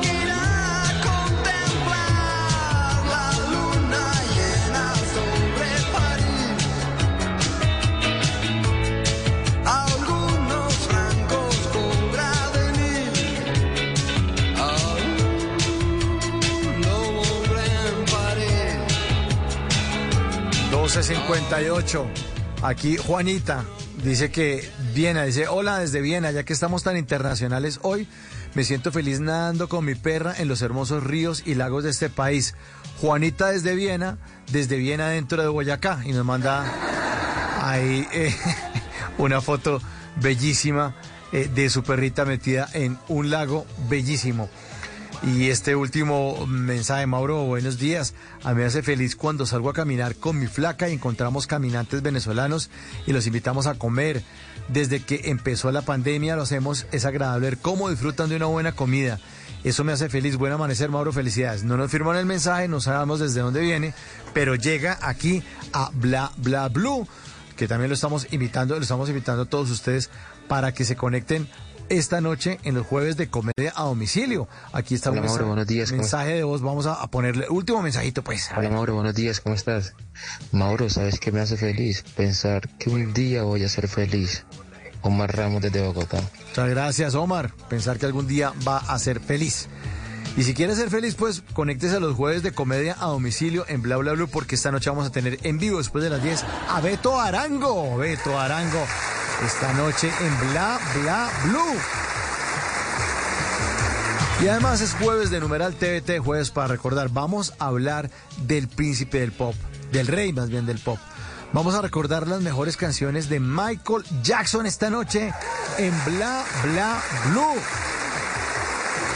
Y tendremos para eso Andrés Medina, que es productor de Voz Populi amante de la buena música y que les va a tener unos datos increíbles sobre el rey del pop Michael Jackson. Y además, obviamente, entrando en, esta, en nuestra dinámica de usted la pide y bla bla bla se la pone, así que vamos a todos a gozarnos y a pedir aquí para que suene al aire las canciones de Michael Jackson, suenen todas las canciones que a ustedes les gustan. Eso, niñas, bailen Michael Jackson ahí.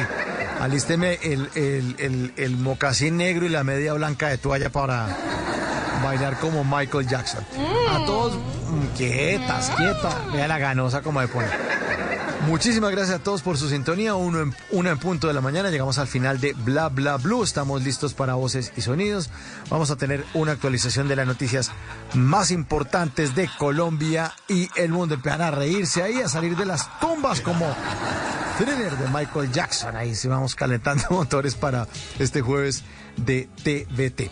Listo, entonces Javier Segura, vamos a tener una actualización de las noticias más importantes de Colombia y el mundo en el Control Master, el señor Germán García, la producción es del señor Ricardo Acevedo y mi nombre es Mauricio Quintero, quien los espera aquí en este espacio de conversaciones para gente despierta. Bla, bla, blue. Hasta entonces, chao, chao.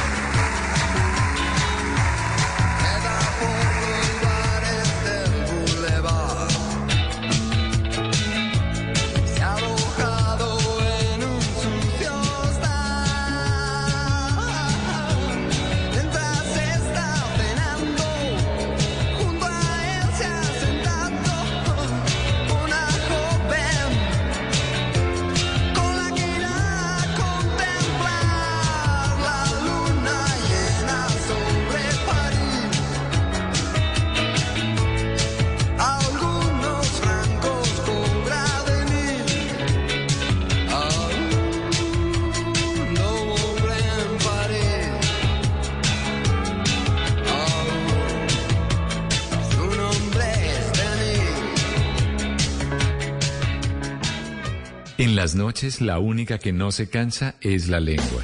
Por eso, de lunes a jueves a las 10 de la noche empieza Bla Bla Blue con invitados de lujo. ¿Qué tal amigos? Soy su amigo Chupani Ayala. Hola, soy Daniela Legarda, influencer y escritora. Los saludo, soy Marcelo Cezán. Los saluda Leonor Espinosa, chef de Leo en mi casa en tu It is Ryan here, and I have a question for you. What do you do when you win? Like, are you a fist pumper? A woohooer, a hand clapper, a high fiver. I kind of like the high five, but if you want to hone in on those winning moves, check out Chumba Casino. At chumbacasino.com, choose from hundreds of social casino style games for your chance to redeem serious cash prizes. There are new game releases weekly, plus free daily bonuses. So don't wait. Start having the most fun ever at chumbacasino.com. No purchase necessary. Group. Void were prohibited by law. See terms and conditions. 18 plus.